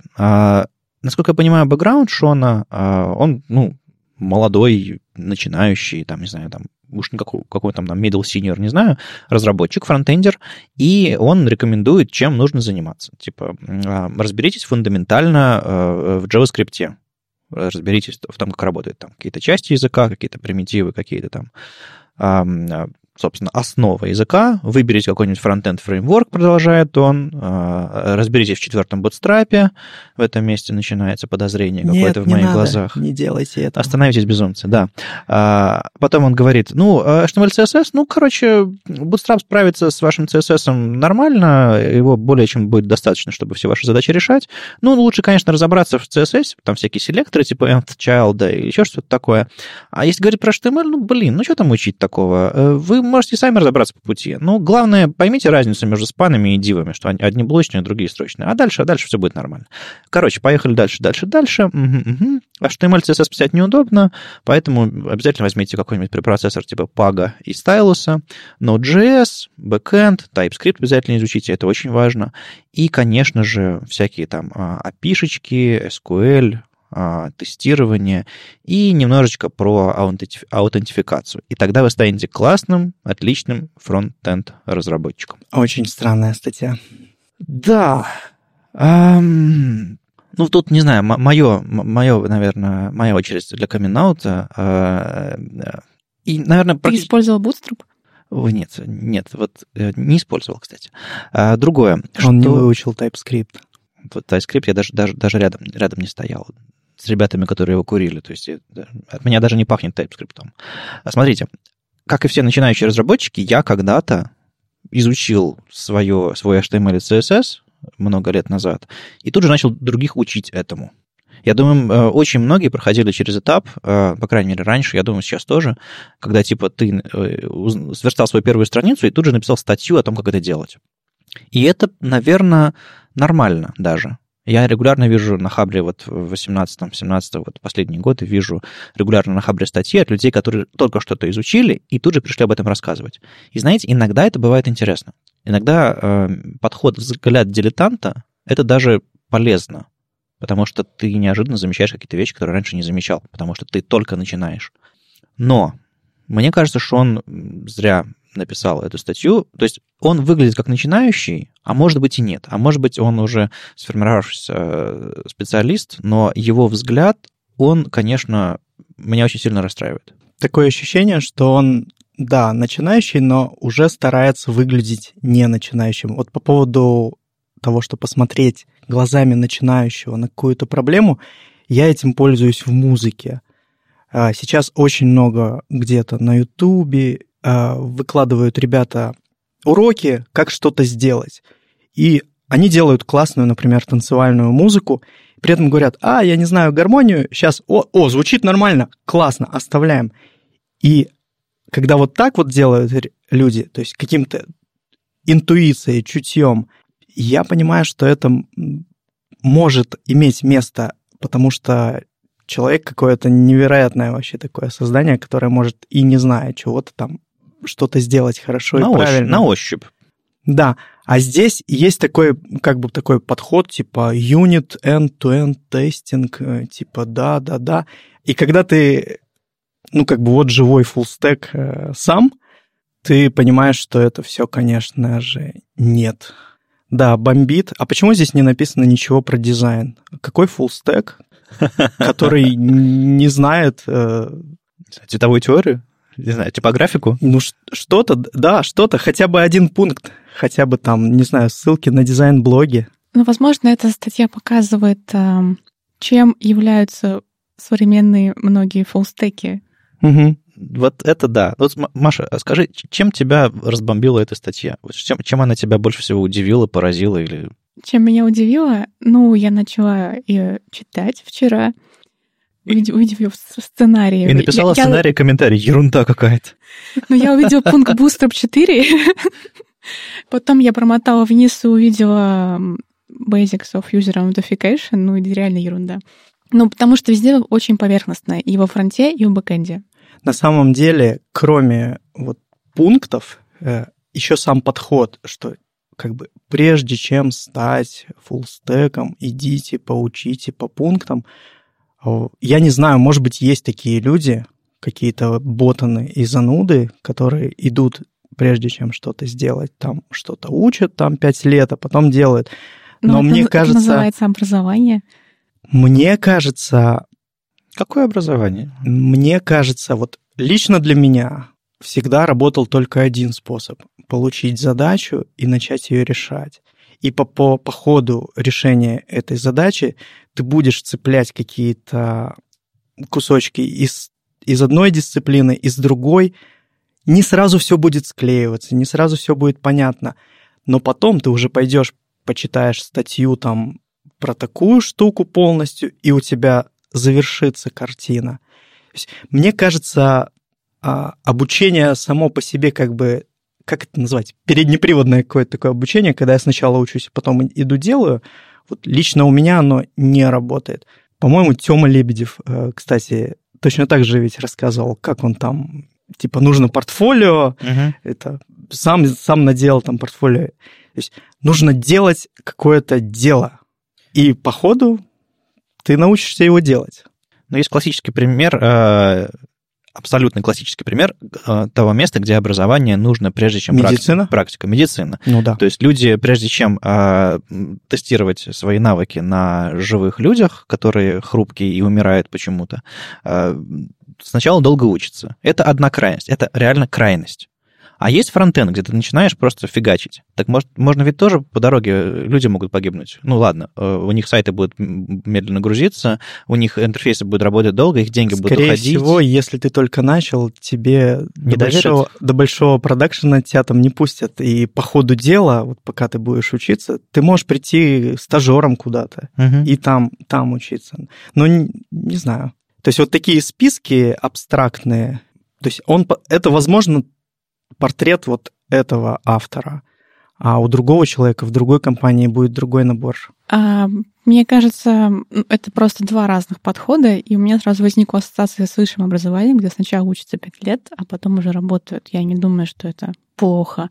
Я, конечно, знаю большое количество разработчиков, которые нигде не учились, и образования у них нет, либо оно не профильное, и при этом они очень клевые разработчики, они выросли в процессе. Но Вместе с тем есть другой подход. Сначала получить фундаментальное знание, потому что когда ты ничего не знаешь, то ты можешь э, потом написать вот такую статью, где пишешь про бустеры, про базовую аутентификацию, не зная про более глубокие вещи. Тебе просто в реальной жизни ты с ними не сталкивался, потому что ты этому нигде про это не читал и не учился.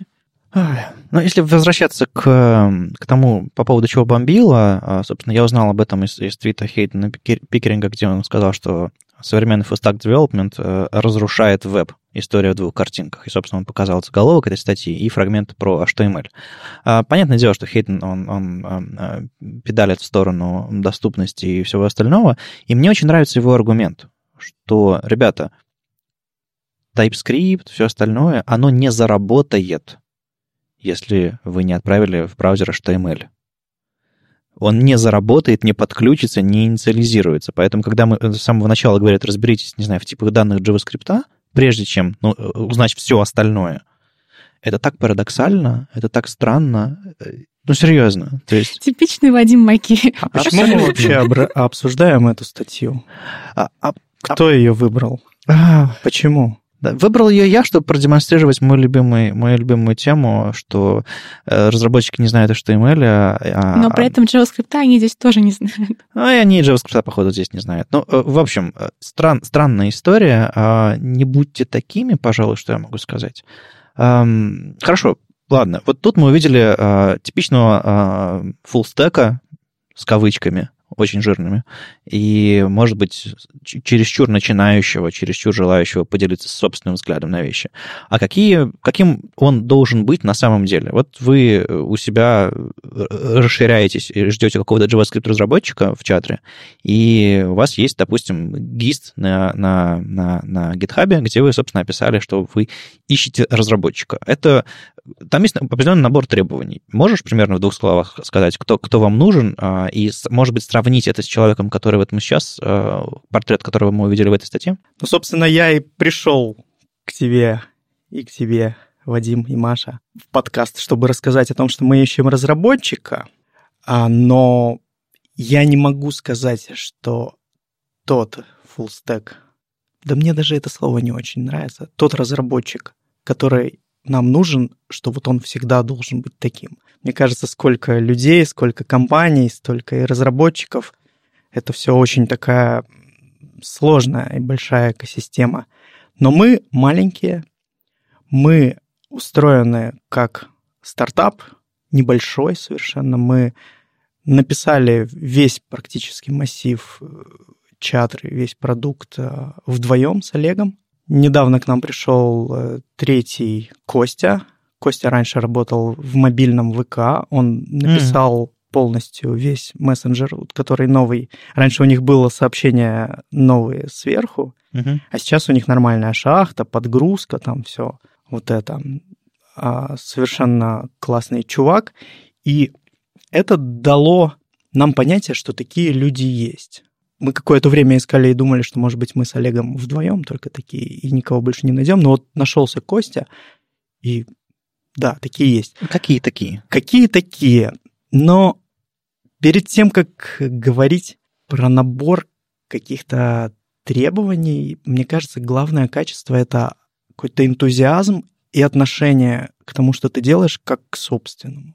Вот как ты относишься к своему подкасту, как к собственному продукту. Очень часто встречаемся, что приходят ребята, они хотят дистанцироваться от того, что ты делаешь. Они хотят начальника над головой, который говорит, там, менеджера, они хотят тестировщика, который тестирует, они хотят дизайнера, который рисует, они хотят бэкэндера, который делает API, а он там кофе, печеньки, дружный коллектив. Вот. И вот как бы это не наша история, наша история больше какая-то такая неформальная. Мы просим чтобы человек знал JS, а, чтобы у него а, за, за плечами были уже какие-то написанные приложения. Вот. Мы не просим знать там конкретно метеор mm-hmm. или там что-то такое. По-моему, ноду просим все-таки знать. Но тоже, потому что нода это как на сервере, это как JS на клиенте. Если ты знаешь, ты разберешься с тонкостями метеора, а опыт использования любого CSS-препроцессора, в смысле всех, Stylus тоже? Да, А- мы используем стайлус. Ну, в смысле, одного из них, я полагаю, а не всех. Ну, то есть, э, а, мы, видимо, уже пошли по требованиям, да? Да, Мгм. давайте, давайте. Давайте по требованиям. Вот я открыл этот ГИСТ, э, опыт работы над сложным веб-приложением, отличное знание JS, опыт работы с Node.js, умение верстать responsive, mobile first, опыт использования любого препроцессора. Это, наверное, просто чтобы понимать, как это вообще устроено, что ты пишешь нечистый CSS. Э, Изоляция стилей, А что вы используете, кстати? мы используем такой недобэм, то есть мы взяли из бэма просто соглашение, что мы используем две нижних черточки для, Элементов? для элемента, не используем там двойную вложенность элементов, Мгм, мгм. модификаторы, вот и все. А чем плохие онлайн-игры? Да, у Маши, у Маши, у Маши есть претензия к, к тому, что вы выбираете а, тип проектов, на которых человек раньше работал. А, это, видимо, фраза «магазины, казино, онлайн-игры и контентные сайты» не тот опыт, который к нам подойдет. Ну, кстати, по поводу онлайн-игр, наверное, да, они бывают сложные и, возможно... Ну, а магазин, например, ozon.ru. Ну, там он такой, я бы не назвал его приложением, это такой сайтик, как сайтик. Ну, я не смотрела, что у него под капотом, понятия не имею, но это очень большой проект, который приходит наверняка десятки, может быть, сотни тысяч людей. И Да, он популярный, это, это мощный онлайн-магазин, но это не веб-приложение, насколько я понимаю. Вообще, конечно, формализировать э, вот прямо на входе требования достаточно трудно. И бывает, человек э, придет, который сделал полностью весь магазин, и понятно, что у него есть вот этот э, комплексный подход, он видит проблему, знает, как ее решить, где, на каких этапах, э, как это будет работать. А может прийти человек, который сказал, скажет, я работал там, я делал это приложение, но он в этом приложении сделал там, не знаю, сайт-бар, и в этом сайт-баре иконки поменял.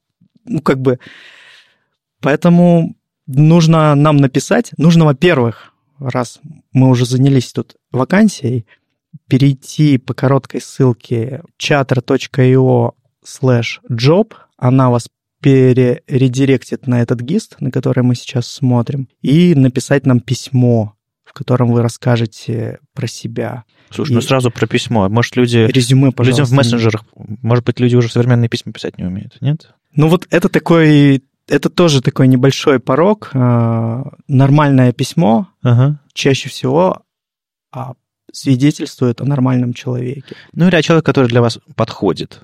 Потому что я знаю нормальных людей, которые не любят писать письма и, ну, пожалуй, даже не умеют их делать э, таким образом, а, так, так, как принято в среднем.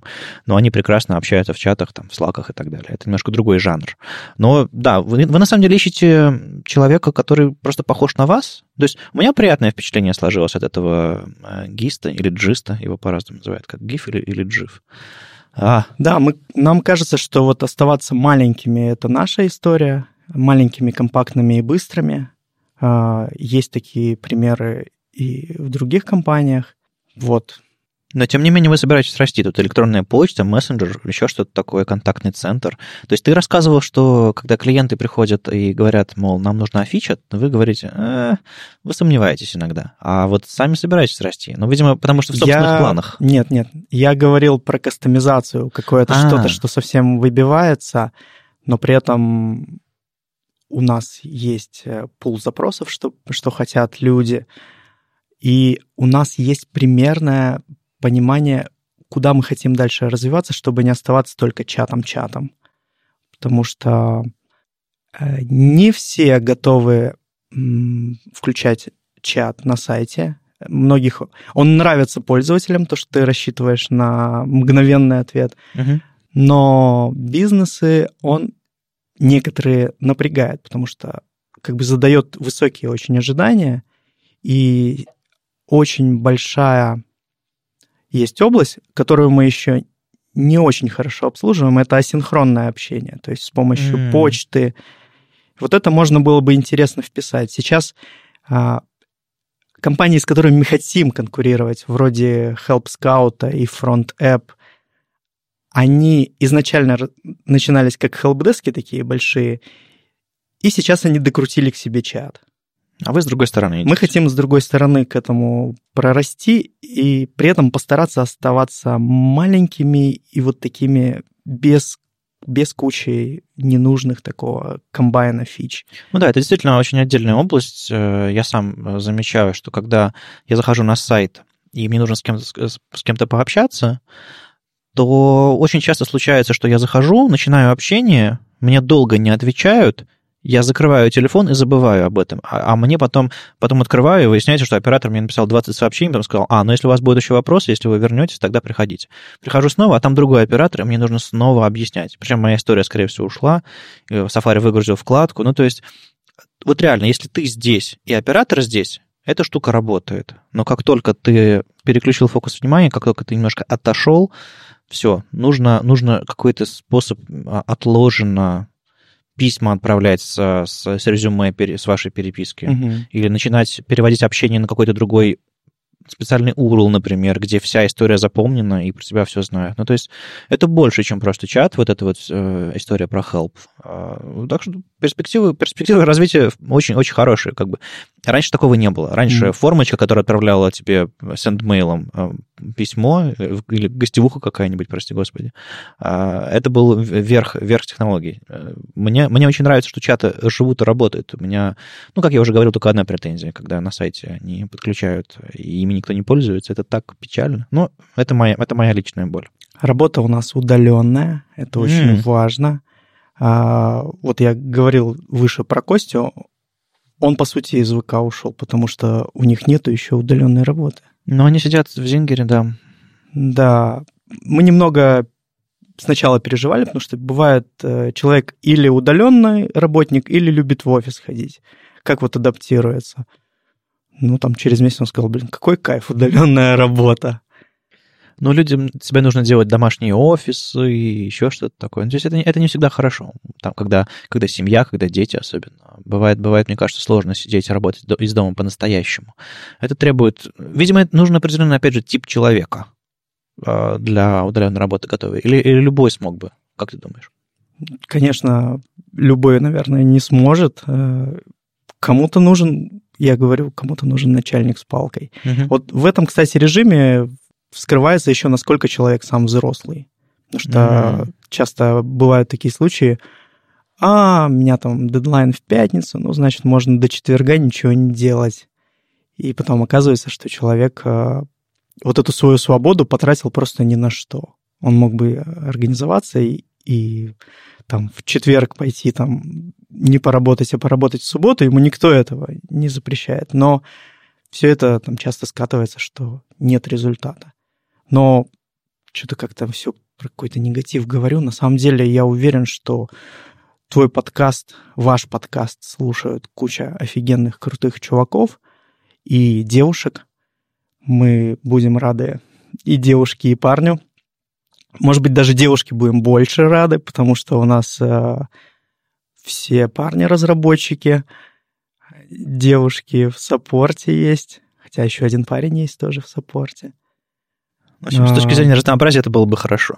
Да, это бы нам ввело какую-то новую, новую струю, новую, новый подход. А как вы решили, сколько платить этому человеку? У вас есть какое-то понимание или по research, или, или, просто пытались раньше брать людей и поняли, что, что, что можно?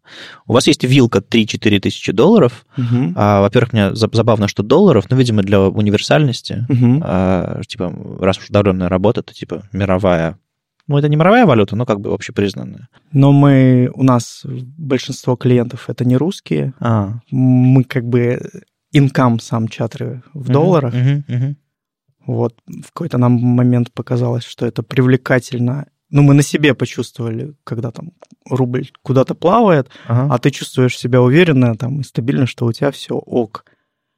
Как поняли, искали людей, а, искали с помощью хедхантеров вот на, на прошлом заходе. И нашли какую-то такую точку, в которой это немного выше а, среднего. Угу. Вот. Чтобы было как-то привлекательно, но и при этом, чтобы мы могли от этого человека просить вот настолько. Такой вклад. Ну, а можно ли сказать, что вы ищете full стека за 3-4 тысячи долларов. То есть это, это человек stack или, или кто он? Он может быть больше... Мне вот я понимаю, что мне трудно сформулировать, вот его описать. То есть сам, это... сам чувствую, объяснить не могу, да? Если человек вот правильный, и мы, знаешь, химия сработала, вот угу. когда общаешься, ты чувствуешь, но это наш человек. Вот такое было у нас уже. Мы не будем э, его браковать из-за того, что он, например, не знает на бэкэнде, потому что потому что мы сами не знали бэкэнд, и мы понимаем, что если ты хороший разработчик и у тебя правильно мозги настроены, ты в этом mm-hmm. разберешься достаточно быстро. Не собираемся заставлять человека делать то, что он не умеет. Потому что сейчас, когда уже много, можно как-то распределиться, распараллелиться, каждому дать то, что у него лучше всего получается. Но да, мы хотим фуллстека, и если уж говорить фуллстека, то прям full, full, full стека. Потому что обычно мы собираемся, созваниваемся с Яшей, со Славой, это ребята, которые директора, можно сказать, наши. Мы обсуждаем не только, что мы там будем использовать, какую технологию, как обойти новое автоплей policy в хроме, угу. а то, почему мы там как нам зарабатывать больше из бесплатных клиентов, а не слишком ли мы там это, а что мы сделаем, а куда мы будем развиваться. То есть разработчик участвует и в каком-то таком мыслительном процессе, он, по сути, с основателями общается, потому что он mm-hmm. тот, кто делает своими руками. При этом он делает интерфейс, и он может пойти на сервер, сделать метод, который ему вернет данные. Естественно, мы все это посмотрим под чутким руководством. Если он вдруг что-то начнет делать плохое, мы это не пропустим. Деплоить ему ключи не дадим сразу. И мне еще кажется, что, ну, это то, с чего ты начинал, технолог тоже дизайнер, а, что хороший фронтендер, он настолько внимательно сам пользуется и чужими интерфейсами, что когда он начинает делать свой интерфейс, какой-то input и кнопочку, он сможет понять, он делает хорошо или плохо. Угу. Это там у него кнопка слиплась или там скругления какие-то нужны. То есть человек еще должен иметь какой-то минимальный вкус э, визуальный. Вот.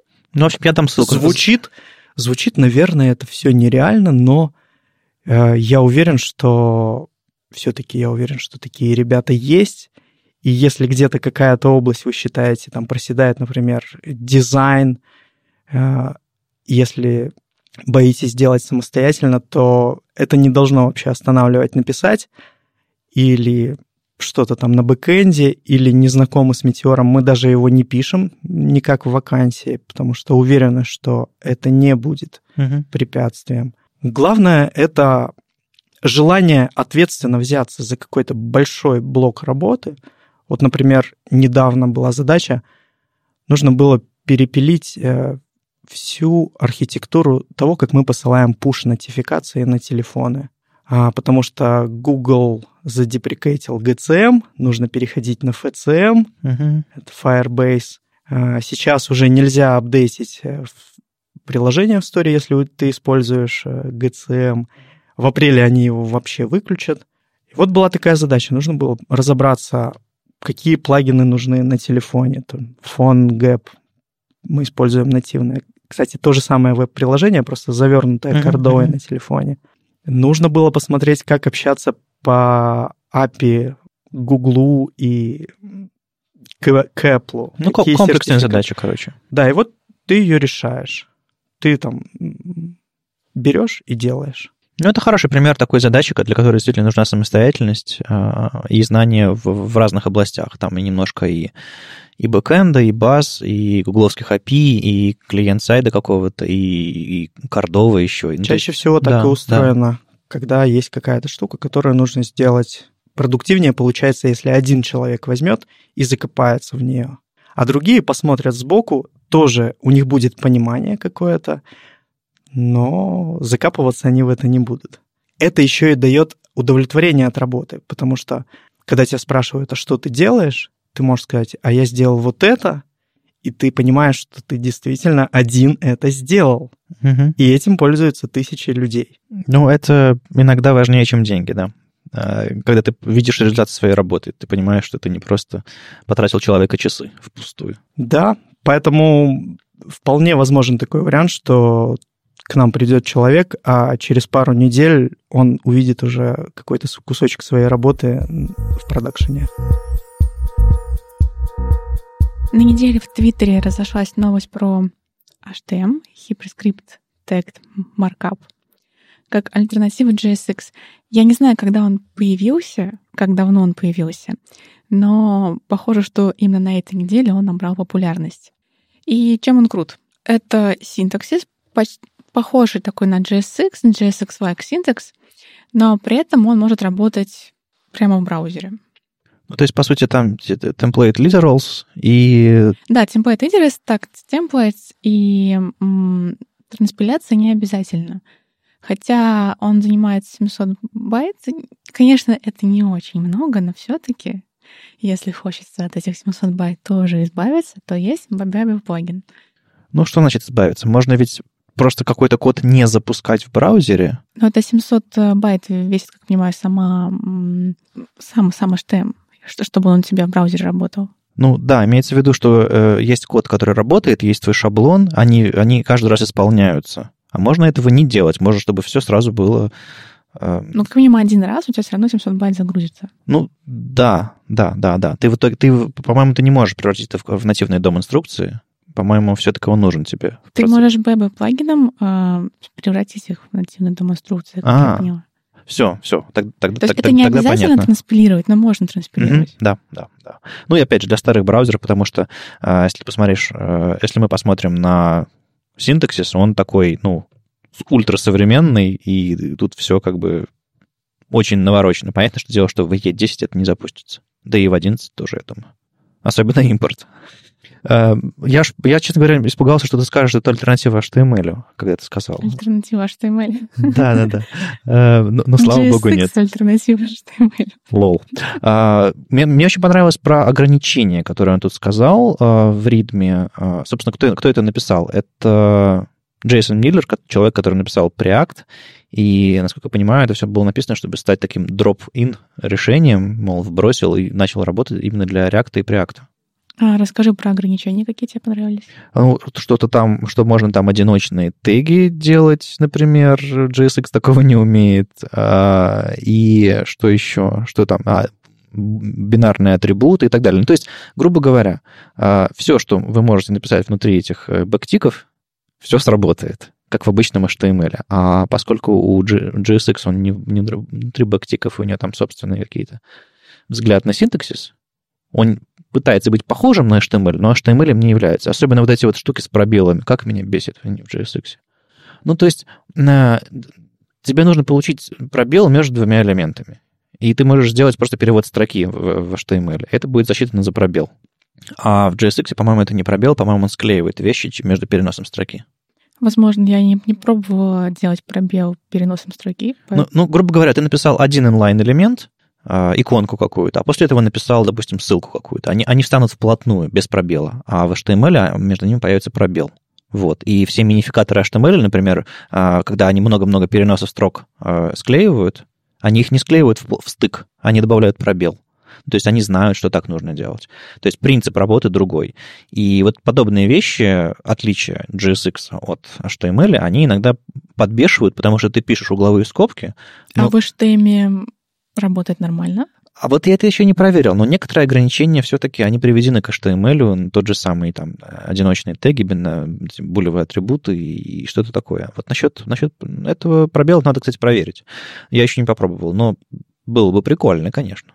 В общем, я думаю, это отличная альтернатива для JSX. Она очень маленькая, если ее использовать прямо в браузере, ну, либо можно транспилировать. И она, можно сказать, с более широкими возможностями, чем JSX. Интересно, выбросить ли когда-нибудь JSX в, э, из React в угоду HTML, потому что, ну, выглядит неплохо. Ну, наверняка есть какая-нибудь куча Можно причин. уже прямо сейчас выкинуть JSX и использовать HTML. Ну, я имею в виду в Create React App или в самом там React э, в официальной документации. Альтернативный Create React App.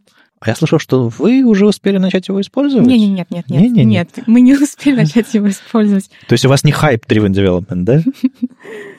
Нам нужно пилить э, новые фичи, выпускать релизы. У нас нет времени что-то делать срочно. Я тоже, всем так, я тоже всем так говорю. У нас, э, как я рассказывала до этого в других подкастах, нет JSX. У нас есть функции, не create э, там элемент, а более сокращенные функции, но тем не менее функции. И да, HTML показалась нам отличной альтернативой JSX. Точнее... Которая э, имеет право быть в нашем проекте. Отличной альтернативой функциям. Ну... Которые вы сейчас используете. Да. Ну, тут, тут даже есть вложенные конструкции. Я смотрю и немного не понимаю, как они работают. Тут прям HTML, потом открываются бэктики, и потом вот список, и внутри еще один такой же. Еще одни бэктики. Еще один такой же HTML. Вау. Ну, по идее... А. Прям вау, так нифига. Я, я сначала подумал, что это просто парсер какой-то внутри это все превращает. Ну, скорее всего, парсер, потому что бэктики внутри бэктиков должны стать открывающим и закрывающим. Скорее всего, а, каким-то образом это все дополнительно парсится. Хотя не должно, нет. Если это, подождите, если это реальный объект внутри, э, то есть оно может исполниться в браузере, то значит открывающий бэктик должен, и должен найти следующий бэктик, и, и он стать должен закрывающим. Поэтому там должен стать голый тег ли, например, там, где туду написано, в самом центре. Это очень странно. Может быть, я просто не знаю, как бэктики работают достаточно хорошо. Просто ты не модный. Нет, серьезно, мне кажется, это просто это навороченная строка, по сути, бэктик. Да. Хм, хм, хм. Они случайно написали JSX вместо template literals? В общем, это, да, очень что-то такое крутое. Э, хорошо. Вы попробуйте нам объяснить, дорогие слушатели, что за ерунда тут с бэктиками, потому что мы как-то сходу не поняли, почему можно вкладывать бэктики в бэктики. Э, по идее, нельзя. Но Ждем ваших комментариев, там, где у вас там в Slack, на YouTube, или где вы нас там слушаете а, или смотрите. Последняя статья — это перевод Death Шахты «Играем в Mortal Kombat» на The Вообще, эту статью как-то я пыталась уже вставить несколько подкастов назад на английском. А вот теперь можно. Минка Гечев а, решил попробовать поиграть, собственно, в Mortal Kombat с помощью у него стоит камера, которая снимает его движения. Эти движения распознает нейронная сеть, которую он, он не написал ее, он использовал готовую, но он ее обучил. И эти движения повторяет и его герой в Mortal Kombat. У меня есть важный вопрос. Кто-нибудь играл в Mortal Kombat вот реально на, на, на приставке? Да, я играл. Я нет, но я примерно представляю, как это выглядит. Окей, ну просто мы только что признали, сколько каждому из нас лет, видимо, да. Так вот, когда ты играешь в Mortal Kombat, у тебя в основном встают э, руки э, на джойстике. А тут я представляю, как, как он тренировал. Он так же... Это отлично. Это прям кардио-тренировка хорошая получается. А вы говорили, что игры не вредны для ну, здоровья, ну, кстати, да? в его примерах, которые у него выложены на Ютубе, его противник, он тупо стоит на месте. Он ошарашен тем, что реально живой человек его пытается. Я не увидела, чтобы... Я видела, как выглядит эта игра, и что там противники, они обычно очень быстро двигаются и сами атакуют, но я не видела такого примера в его результате. Там они просто стояли на месте и ждали, пока их убьют. Ну, видимо, только в такой ситуации он успевал э, справиться на самом деле. Мне еще забавно, что он это делает напротив окна, чтобы была повышенная контрастность. Ну, то есть очень-очень-очень э, забавно такой. Реально, с веб-камерой ему хватает. Может быть, еще специально в черном поэтому? Да, скорее всего. Ну, реально, ему хватает веб-камеры, чтобы проанализировать это движение. Это, конечно, очень круто. Ну, слушай, до этого в этом же подкасте мы обсуждали новость, э, связанную тоже с TensorFlow.js, где обучили распознавать движение. Помнишь это? Ну да, да, да. Давай. Суставы там. Я, кстати, когда читала эту статью, подумала о том, что в принципе, он мог э, взять вот ту готовую обученную нейросеть, угу. а не обучать ее заново.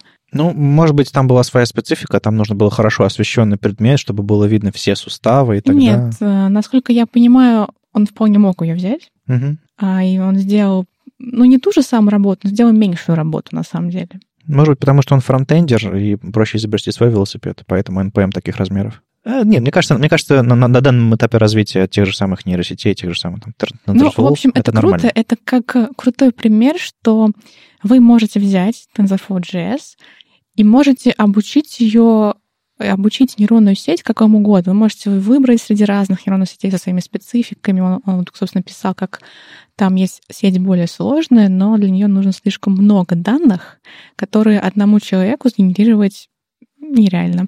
Поэтому он взял сеть попроще, с меньшим количеством слоев, которые для него обучить было нормально. Она, правда, по-моему, там у него 92% результат. Довольно неплохо. Ну, да, кажется. Мне забавно, что как-то скакнули мы с момента, когда для того, чтобы анализировать картинки, приходилось э, повышать контрастность и какими-то раз, разными алгоритмами реально практически руками высчитывать, э, что на них изображено.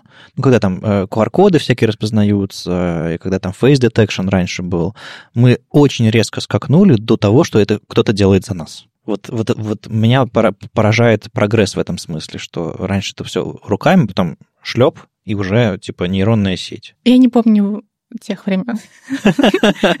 Я не могу знать. Ты привыкаешь к тому, что технология развивается, не знаю, там, каждый год удваивается емкость, там, не знаю, там, или там учетверяется скорость сети или еще что-нибудь такое. Ну, какие-то там всякие законы айтишные, привычные. А тут был реально, скачок. Э, и вот благодаря этому там TensorFlow и там нейронкам я вижу, что очень многие вещи просто, ну, грубо говоря, брутфорсятся. Э, потому что сетка реально обучает, пробует, обучается, пробует разные варианты, и не ты это делаешь. Я просто удивляюсь эм, даже пытаюсь представить, а, что может случиться с другими областями, которыми мы занимаемся, если такой же резкий скачок с ними произойдет из-за, опять же, а, нейронных сетей там, э, и искусственного интеллекта. Мы очень привыкли к линейному развитию, а оно может быть скачком. В компании недавно тестеры ездили на конференции в США, в Европе какие-то супер крупные конференции, в их области самые большие. И они рассказывали, что огромное количество докладов посвящено тому, заменит ли искусственный интеллект тестеров. О-о. Ну вот... Мне это напомнило про тему заменит ли искусственный интеллект верстальщиков.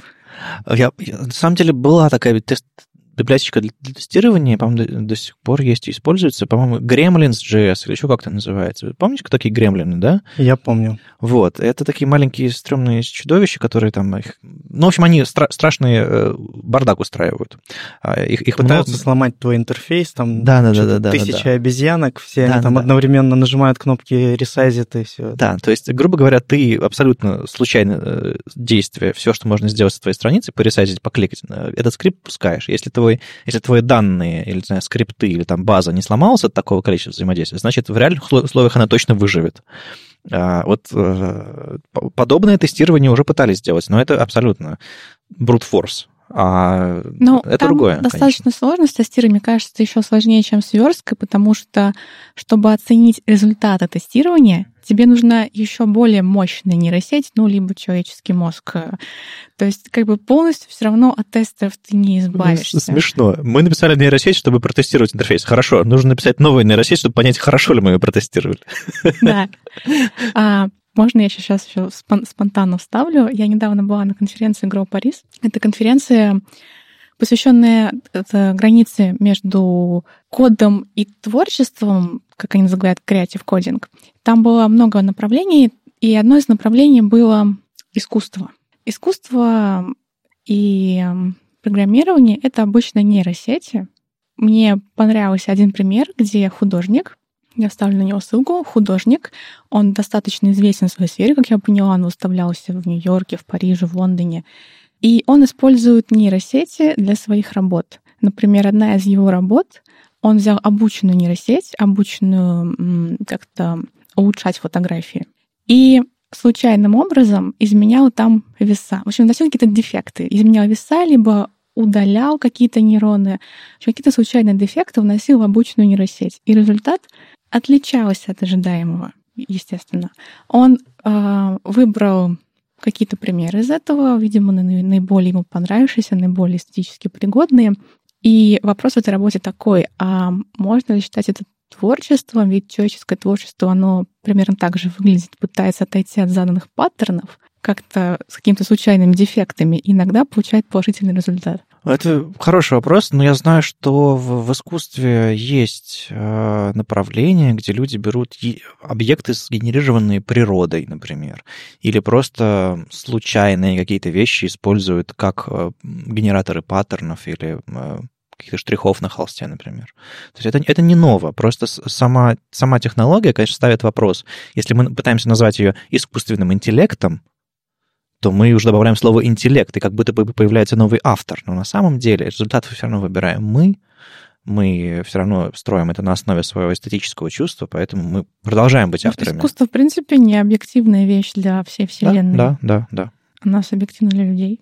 А, кто бы подумал, закончим подкаст э, обсуждением, рассуждением про искусство. Ну, почему бы и нет? Фронтенд технолог тоже дизайнер, да? А верстальщик тоже художник. Абсолютно поддерживаю. С вами был 148 выпуск подкаста «Веб-стандарты» и его постоянные ведущие. Вадим Макеев из HTML Академии. Маша Просвирнина из ОККО. И сегодня у нас в гостях был Артем Поликарпов из Чарта. Ребята ищут себе фронтендера, фуллстека или как это называется. В общем, хорошего человека в команду. Огромное спасибо Чатре за поддержку этого подкаста и чатра.io slash job. Там вы, собственно, найдете э, эту вакансию. И мы вернемся к вам на следующей неделе с, опять с новостями, с выпуском, так что будем держать вас дальше в курсе. Услышимся через неделю. Пока. Спасибо за разговор. Всем пока. Пока.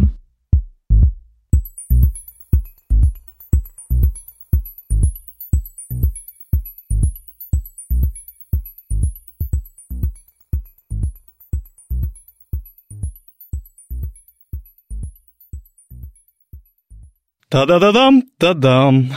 Все дышать, обедать и что мы там делаем. О обычно. боже, это было трудно.